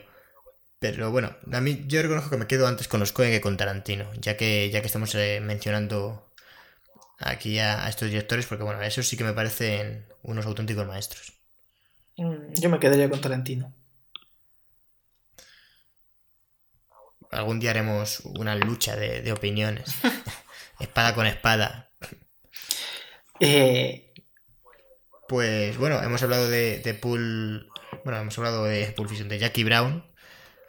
Eh, pues, recomendamos a la gente que no lo ha visto que le hecho un ojo. No, no os dejéis llevar porque, oye, porque Pulp Fiction seguro que todo el mundo que nos escucha la conoce y si no la ha visto la verá, quiera o no. Al final es una película mitiquísima, se puede casi hablar de una película reciente, realmente del 94, pero una obra de culto.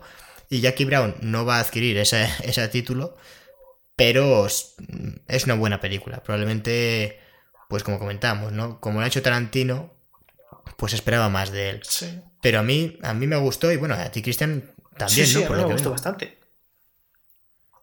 Además, lo que vemos a un Samuel L. Jackson bastante, bastante acertado. A mí me, me gusta bastante el, lo que tú dices, la construcción del villano, pero realmente eh, lo que me sacó, fíjate qué tontería, fue el pelo que le ponen, el peinado. Sí, Es sí, como- sí, sí. Es como, Es- horrible. Pero, eh, pero ¿qué, qué idea, o sea, ¿quién ha hecho esto? No, no, la verdad es que el pelo de Samuel L. Jackson en esta película es horrible, horrible.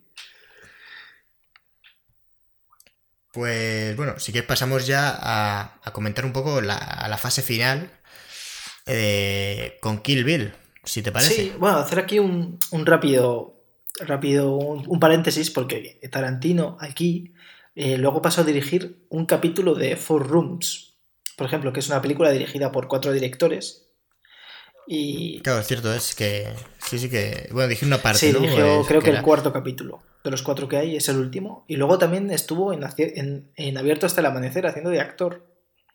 Porque aquí se tomó hasta casi el año 2003 que estrenó Kill Bill.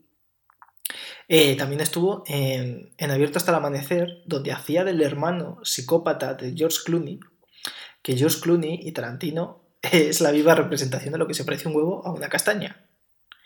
O sea, Sí que es verdad, ¿eh?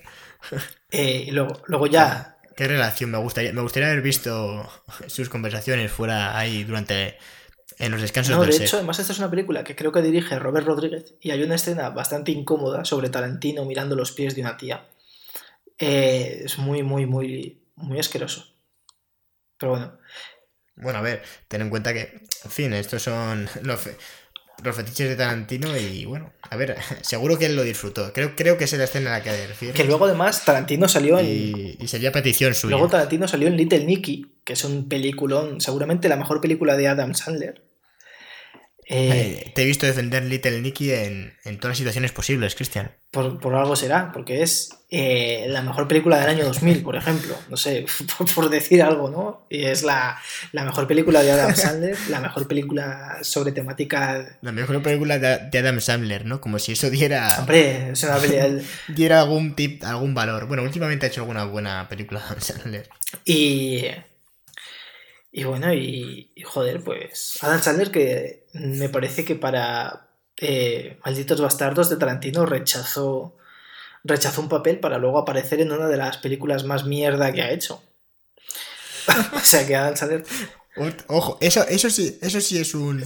Eso sí que es un mérito. Sí, Ser la peor película de Adam Sandler. Hombre, es que. Ah, ¿Cuál, eh, cuál es? No sé, una que hizo en el año 2008, una de las 12 que haría ese año, porque Adam Sandler desde el 2003 o 2004 hasta el 2015 o así no paró de hacer películas malísimas todas y que no sé dónde se sacan el dinero para Es que- producirlo, pero, pero alguien estaba poniendo dinero. Bueno, ¿eh? no, la- porque eh, sí. es, que, es que la gente, ojo, la gente va a ver a. O sea, a Adam Sandler le dan películas porque hace taquilla. Eso es así. eso Hombre, es que con Little Nicky, cualquiera que haya visto Little Nicky va a ir a ver cualquiera de Adam Sandler al, al cine si no tiene mucha idea de esto. Porque Little, Little Nicky es buenísima, David. O sea, ¿a ti no te gusta Little Uf. Nicky? Sí, sí, sí, a mí me gusta Little Nicky. es que que discrepo es con Adam Ah, Sandler. bueno. A ver, Adam Sandler aquí.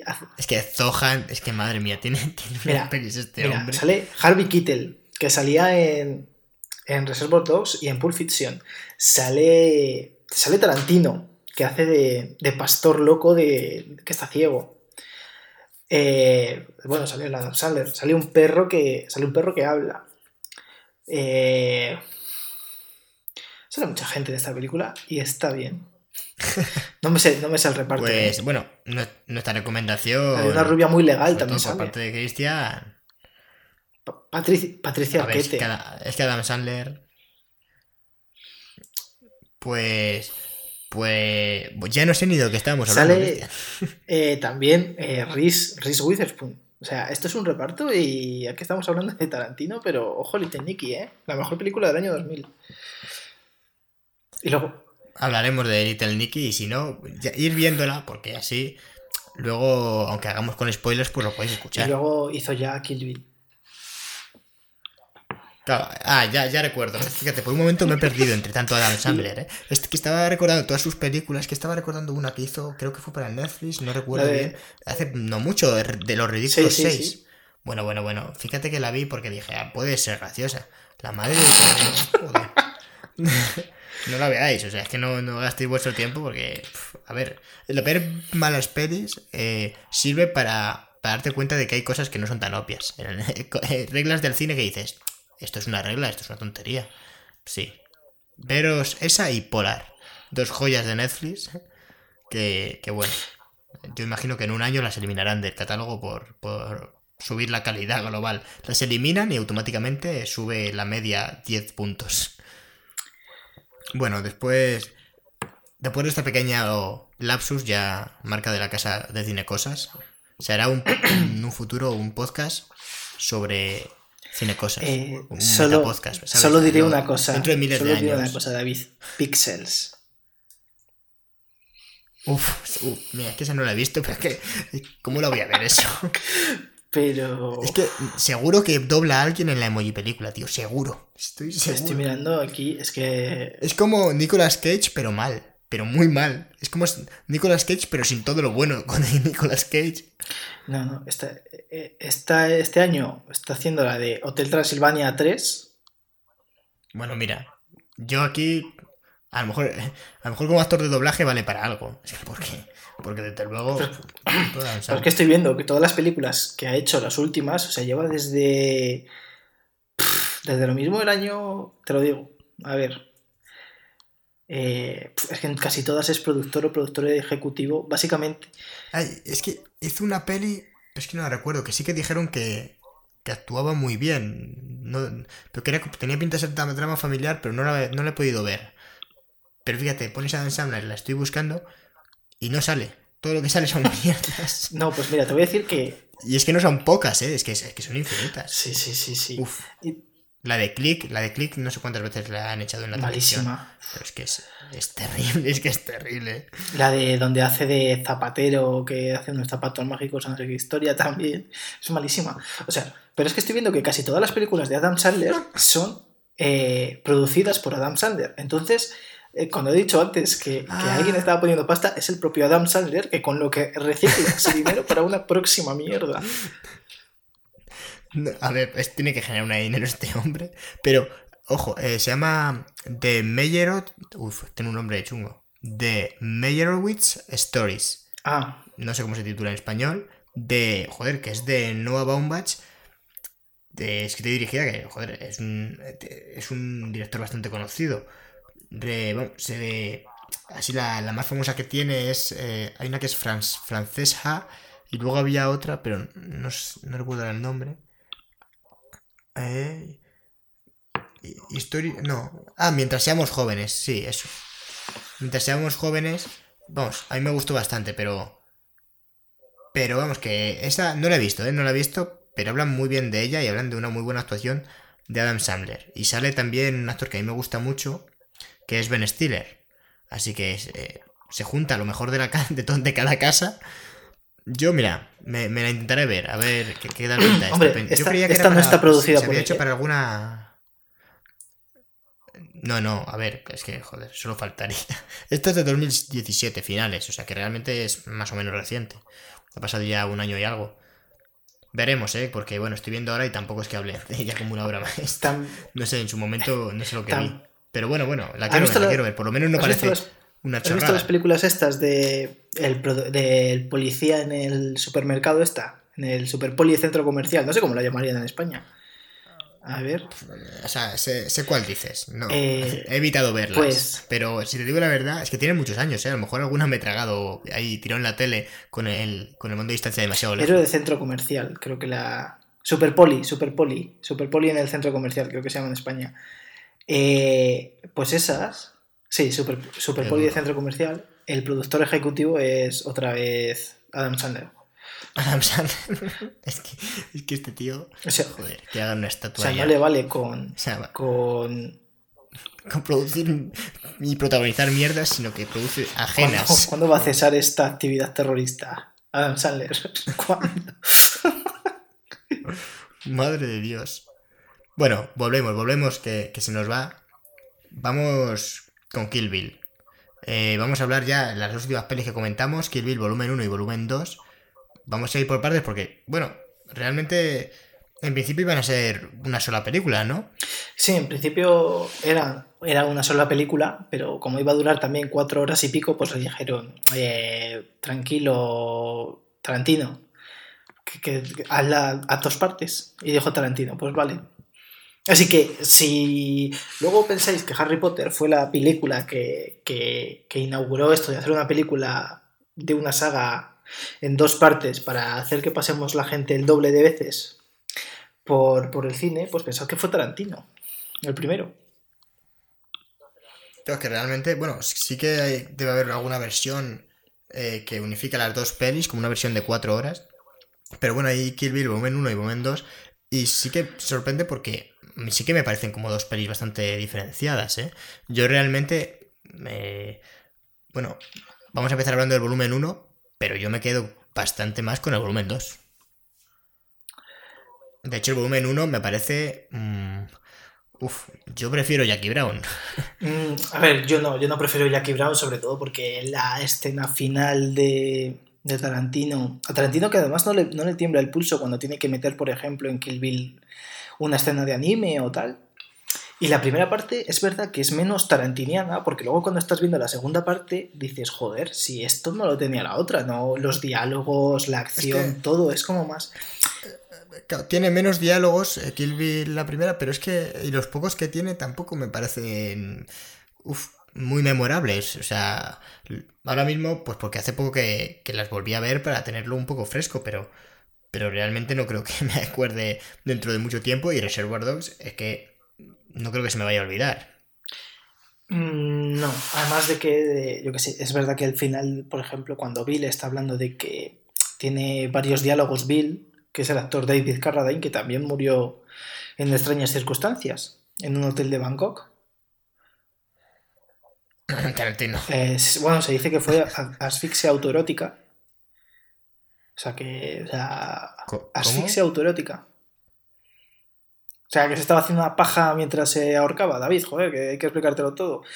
Y... Pues sí, eso me lo, tenía, me lo tienes que explicar, no te digo. A ver, yo no sé. lo he hecho nunca y tampoco he visto a nadie hacerlo, Joder. pero joder, cuando se murió pues lo explicaron. Ah, vale, me, me consuela oír eso, Cristian. A lo mejor tú sí, David, y te estás haciendo el porque, tonto, lo, pero porque no. lo has desmentido. Yo ya me estaba empezando No, a no, pues sí, preocupar. hay mucha gente que por lo visto, hay mucha gente que además se muere porque lo hace solo. De hecho, como, como ocurre en Torrente, ¿no? En Torrente hay una escena, en- no recuerdo ya en cuál, pero como que le, creo que en las últimas, en la quinta, que le están, que le están asfixiando y le hacen una paja.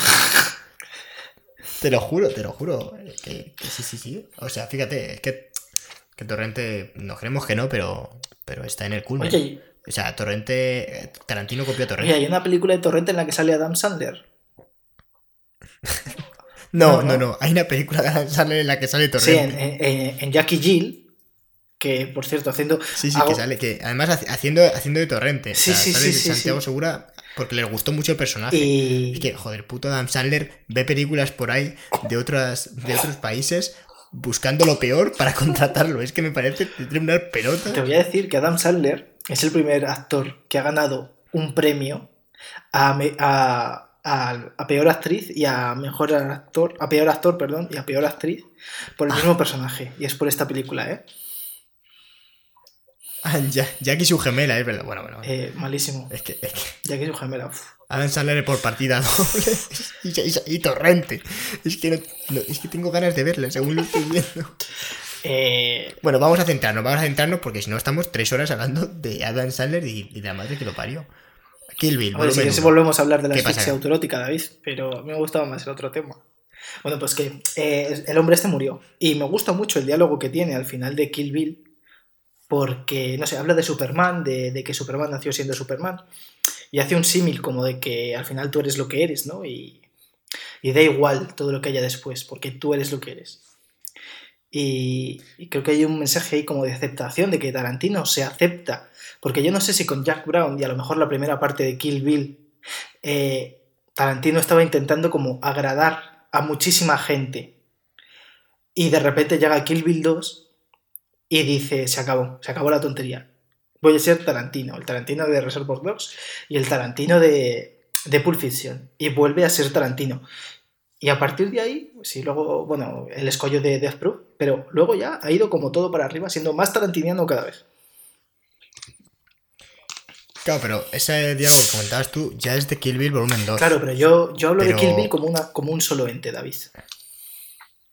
Claro, claro, pero es que no es un solo ente. Kill Bill volumen 1 se estrenó en 2003 y Kill Bill volumen 2 se estrenó en 2004. Y si se dividió en dos, se dividió en dos. Esto es así. O sea, se cuenta, cuando se presenta, por ejemplo, Hateful Eight, la octava película de Quentin Tarantino, se cuenta Kill Bill como dos películas, no como una. Entonces, aunque es una sola historia, son dos películas. Esto es así. ¿Qué ha sido porque no le dejaron hacerlo, porque no convencieron los productores? Bueno, pues una pena.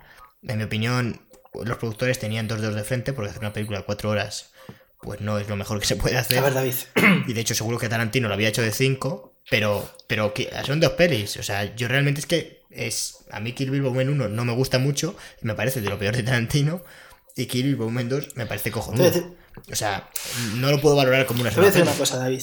En la Wikipedia pone Kill Bill, todo junto.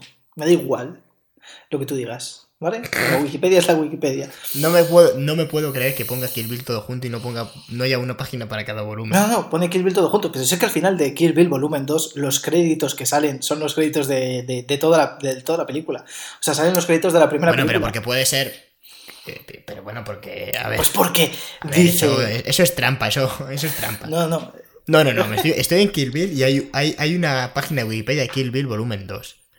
Y seguro que la hay de Kill Bill volumen 1. No me times. No, no, ¿eh? yo estoy metido. Sí, yo estoy seguro metido que la hay de Kill Bill página volumen de. Kill Bill y punto. Kill Bill. Y, y también hay una de Kill Bill volumen 1. Que no, la Wikipedia no va. La Wikipedia está en- en- a favor de ambos. Vale, me parece bien. En eso estamos Está de para cada acuerdo. uno con, En con que su todo película. Pues yo defiendo que Kill Bill es, para mí es solo una película, es un solo ente que tiene dos partes, ya está, no tiene más. Es como El Señor de los Anillos. Bueno, el Señor de los Anillos estamos está teniendo una, estamos teniendo en- una conversación de besugos. Pero, A pero ver, sí, actúa pero como película. yo estoy de acuerdo que... No, no como película, actúa como historia junta. Pero como película, puedes ver las tres seguidas y porque no acaba. O sea, O sea, o sea, ahí, ahí está, eh, eh, ahí el está Señor el de los matiz. Anillos no ahí está el matiz. No, no, no, pero, pero Cristian. Donde acaba la historia del Señor de los Anillos dicho no, es en el no tiene sentido, Cristian. Tú no tienes sentido. No, Se no. acabó esta conversación. Esc- Escúchame, Cristian. Antes de terminar esta conversación de besugos. El, eh, lo que es incuestionable es que Kill Bill son dos películas. Lo que estoy de acuerdo es que es una sola historia. Sí. De hecho, Kill Bill 1 termina. eh, con- tiene un final porque se cierra un ciclo, pero no cierra la historia. De hecho, termina en un cliffhanger, ¿no? En ese. mm, Nos deja con la miel en los labios cuando dice Bill. Sabe que su hijo está vivo. Eh, Su hija está viva. Y te deja con ganas de ver la siguiente. Pero realmente es una película. Y está, y está estructurada así. Está por eso mismo termina con. Con. O sea, no termina así al azar. eh, no termina con la venganza de la primera. De la primera. mm, eh, sí, la primera persona que tiene su lista, ¿no? Es, está diseñado así por- porque. Aunque sea una misma historia, son dos pelis, Cristian. Pero bueno, vamos a dejar esa conversación. Eh, yo centrándome un poco en Kill Bill Volumen 1, por. eh, pues por un poco ir en orden. A mí lo que me falla de esta peli es que tiene muy poco diálogo, que es la marca. Es lo que Tarantino sabe hacer bien. Y realmente es que los personajes me resultan un poco. un poco planos. Yo entiendo que, a ver, es una película de. No sé, pues de venganza, que tampoco se le pide una cosa loquísima, pero en las pelis estas de, de gangsters, de Pulp Fiction, en, Reservoir Dogs, como que parecía que el mundo que recreaban estaba mejor expuesto. O sea, para mí lo mejor de Kill Bill eh, de la primera parte es eh, la escena en la que, por ejemplo, se escapa del... del se despierta Uma Thurman y se escapa y, intenta despertar su, su dedo gordo del pie porque lleva en coma cuatro años. Pero luego, por ejemplo, cuando va por la katana, pues, pues me parece un Tarantino más flojete. Y no sé, no, no me acaba de convencer. Ahora, también es verdad que yo no soy especialmente fan de las artes marciales. Entonces, pues bueno, pues es verdad que yo entiendo que el esto ya es algo personal y que a mí el interés decae un poco, pero. Pero quitando. Quitando eso, pues me parece que, es un poco algo menor. Visualmente me gusta mucho, ¿eh? Cómo está rodado el final, con planos eh, bastante abiertos que dejan ver eh, pues muy bien la acción, eh, con algunos planos de detalle, pero en general no son como hablábamos a veces de, que no sé si lo recuerdas Cristian, como en Kissman, que son cámara al hombro, pero sí que deja ver la acción, o, en John Wick, no, aquí directamente es un plano abierto que se va moviendo un poco, pero la, la acción en sí está en los personajes y en la coreografía. No sé si estás de acuerdo. Mm, sí, estoy de acuerdo contigo. Porque la última vez que hablamos de que eh, discutimos un poco porque John Wick y Kingsman nos parecía distinto y de hecho sí que creo que ahí tenías razón. Pero bueno, sin volver a la conversación, sí que creo que aquí Kill Bill eh, está muy bien rodado. O sea, a mí me parece que visualmente no le puedo achacar nada. Pero a nivel de guion, que yo creo que es donde Tarantino eh, destaca especialmente, yo la veo algo más, más flojilla, la verdad. Hay, hay un detalle que no, mencionan el nombre de, Uma Thurman, de la, de la actriz de Uma, bueno, de la actriz, del personaje que interpreta Uma Thurman, pero si alguien es muy avispado, cuando saca los billetes de avión, sí que sale el nombre Beatriz. Eh, entonces es gracioso porque no lo mencionan en toda la peli y de hecho cuando lo mencionan lo, lo censuran, suena para que no se escuche, pero hay un momento en la peli en el que sí que se ve. Así que bueno, es un detalle que a mí me hace, me hace gracia. Yo de hecho lo, lo vi a posteriori. En el momento de la peli ni me enteré. Yo creo que eh, cuando a Tarantino le dicen que la película se tiene que, tiene que ser en dos partes, eh, pues dice, pues mira, voy a censurar esto y, yo qué sé, le doy un año a la película pues de que tenga este, este rollo de este aura de. A la protagonista le doy un aura ahí de, misterio y tal, que, en realidad es una chorrada, porque da igual. No, aporta ni quita nada a la trama.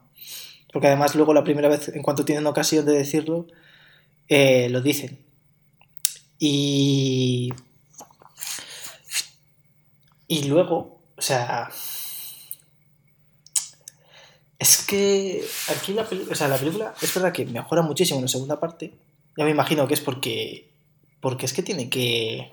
Tiene mucho más diálogo, por ejemplo, la segunda parte. De hecho, yo creo que tiene menos acción, porque bueno, el final de la primera es un clímax de, de cuánto, de 20 minutos de, repartiendo de, hostias con una especie de homenaje a las artes marciales que yo reconozco que si alguien es fan tuvo que gozarlo. Yo, bueno, me lo pasé bien, pero es verdad que bueno, que 20 o 25 minutos de artes marciales y algo de la peli ya has visto muchas artes marciales. Claro, yo te he visto, por ejemplo. El arranque, por ejemplo, me parece muy bueno. he visto muchas películas de Bruce Lee.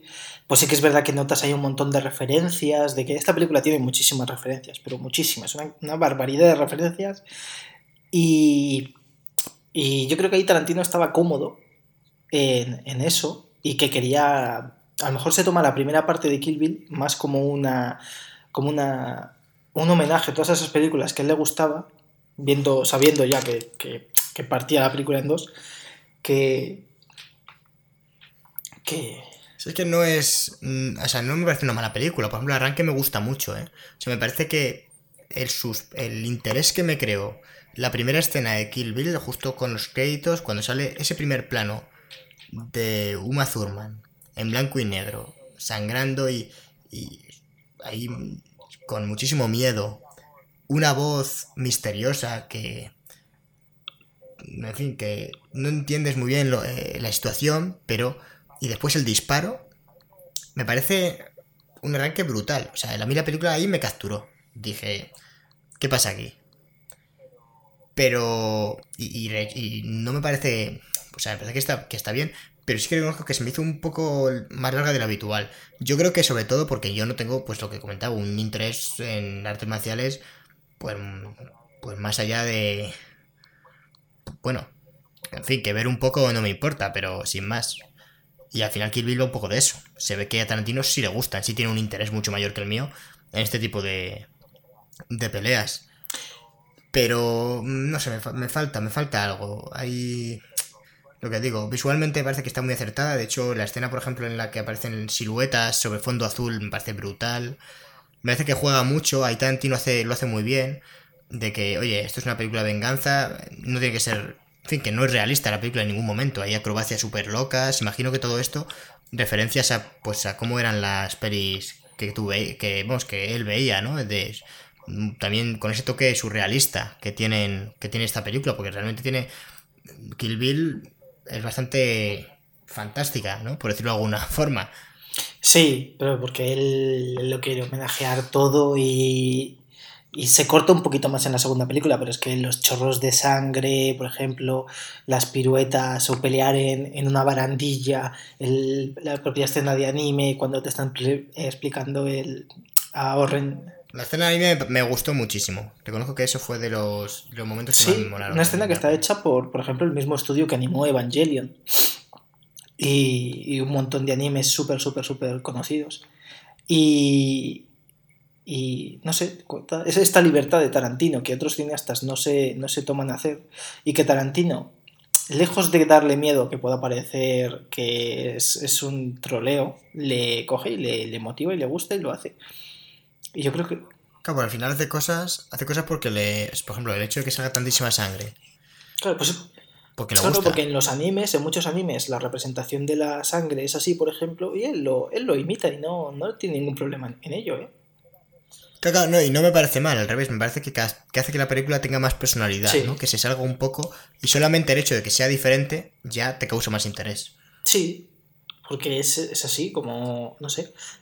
Y lo que, y lo que hemos comentado, es, es, diferente pero copiando, ¿no? Que parece contradictorio, pero en realidad es porque los animes se ve este tipo de, de secuencias que hay muchísima sangre, pero en una película de imagen real como Skill Bill no es tan usual ver que de repente alguien le corten la cabeza y está 5 segundos soltando un chorretón de, de, sangre brutal y muy exagerado y que, pero que, que, realmente eso imita los animes y a la vez al introducirlo en, en una película de imagen real como es esta, resulta original. Sí, además de que, por ejemplo, como dato curioso, en, en Reservoir Dogs, cuando al señor Naranja lo disparan, hubo un, hubo un médico contratado para ver que la sangre que se echaba en maquillaje era de verdad.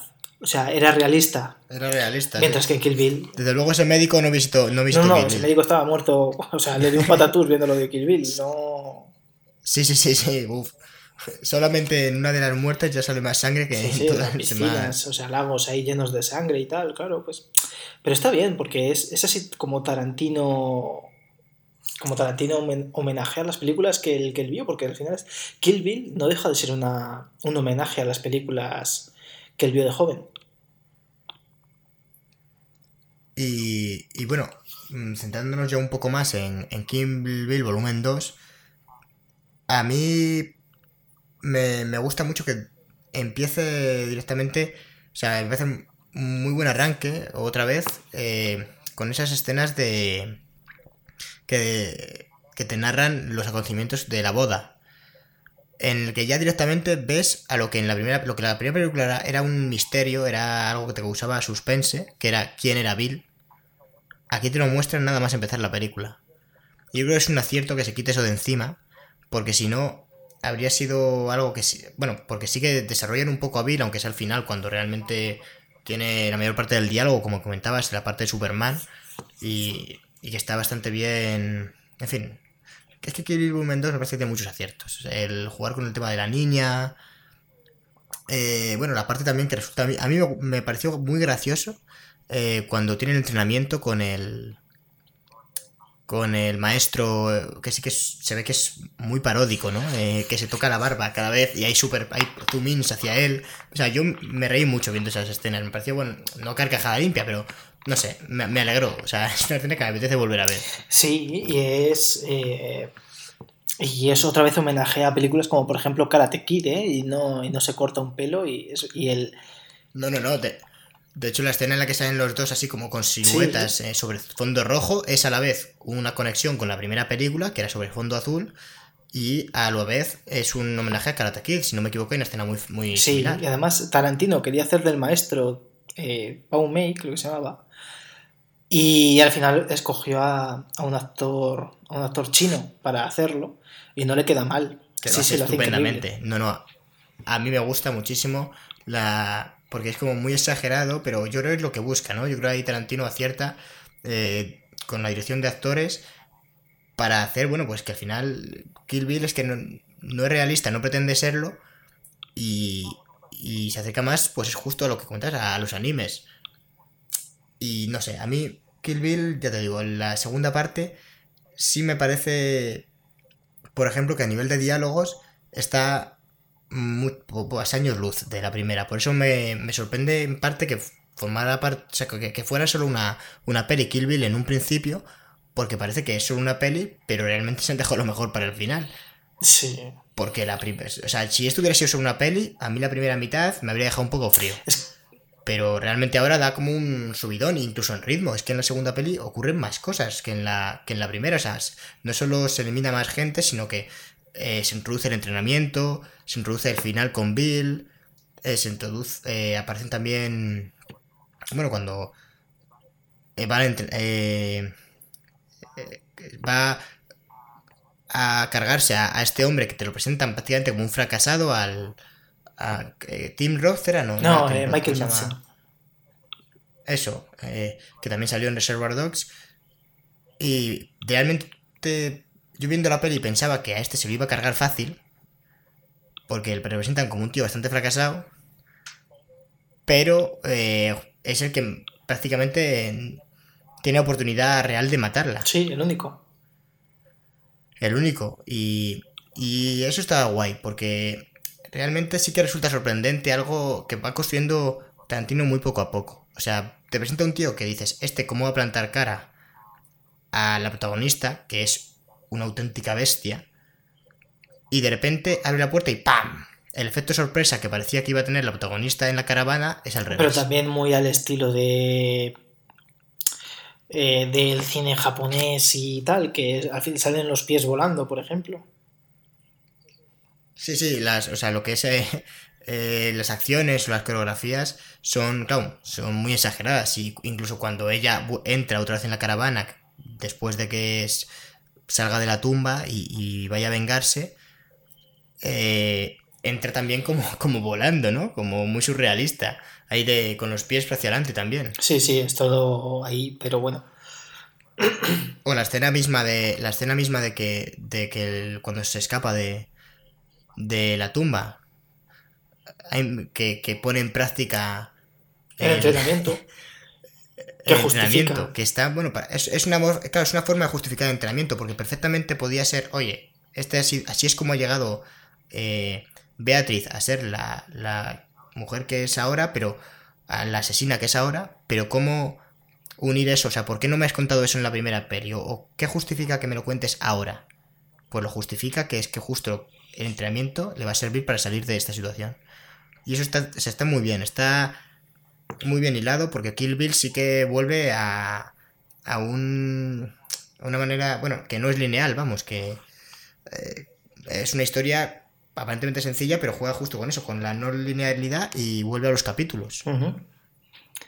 Bueno, digo vuelve, pero, pero en realidad eh, la anterior también tenía capítulos, Jackie Brown.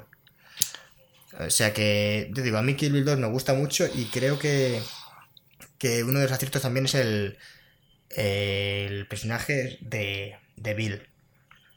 Que el hombre tiene una, una presencia en pantalla que a poco que sale ya dices, joder, menudo bicho. Que además ni siquiera fue la primera opción de, de Tarantino, o eso dicen. A mí me suena que sí que es la primera opción de Tarantino, porque es este, este típico actor que está ya olvidado y de repente Tarantino lo pone en una película como Travolta o como eh, el hombre este, Max Cherry, el actor que hacía de, de Max Cherry, que también estaban olvidados y de repente Tarantino los pone en la palestra. Y aquí otra vez con David Carradine. Hace... Aunque David Carradine luego murió a los pocos años. No le dio para, para, ser, para ser más. aparecer más en más películas. No muchas más. Pues. Bueno, sí que estamos de acuerdo que. Al menos, Cristian, que Kill Bill no es. De las que hemos hablado, no es. Lo que más, la que más nos ha gustado de, de Tarantino, de estas cuatro al menos. Eh, no, no, pero bueno, la segunda parte sí, sí que me gustó más, o sea, sería, yo creo que quizás Jackie Brown sea la que menos, de las cuatro, la que menos me ha, la que menos me ha molado. Pero sin embargo, el nivel, Yo- el nivel de Jackie Brown es mejor que muchas películas que se pueden ver hoy en día, por ejemplo. Claro, claro, hablar de Tarantino, mm, de momento ninguna de las que hemos comentado creo que sean malas películas, incluso aunque nosotros, bueno, saquemos algún pero porque nos guste más o menos a nivel personal, o, o, bueno, consideramos que esté peor.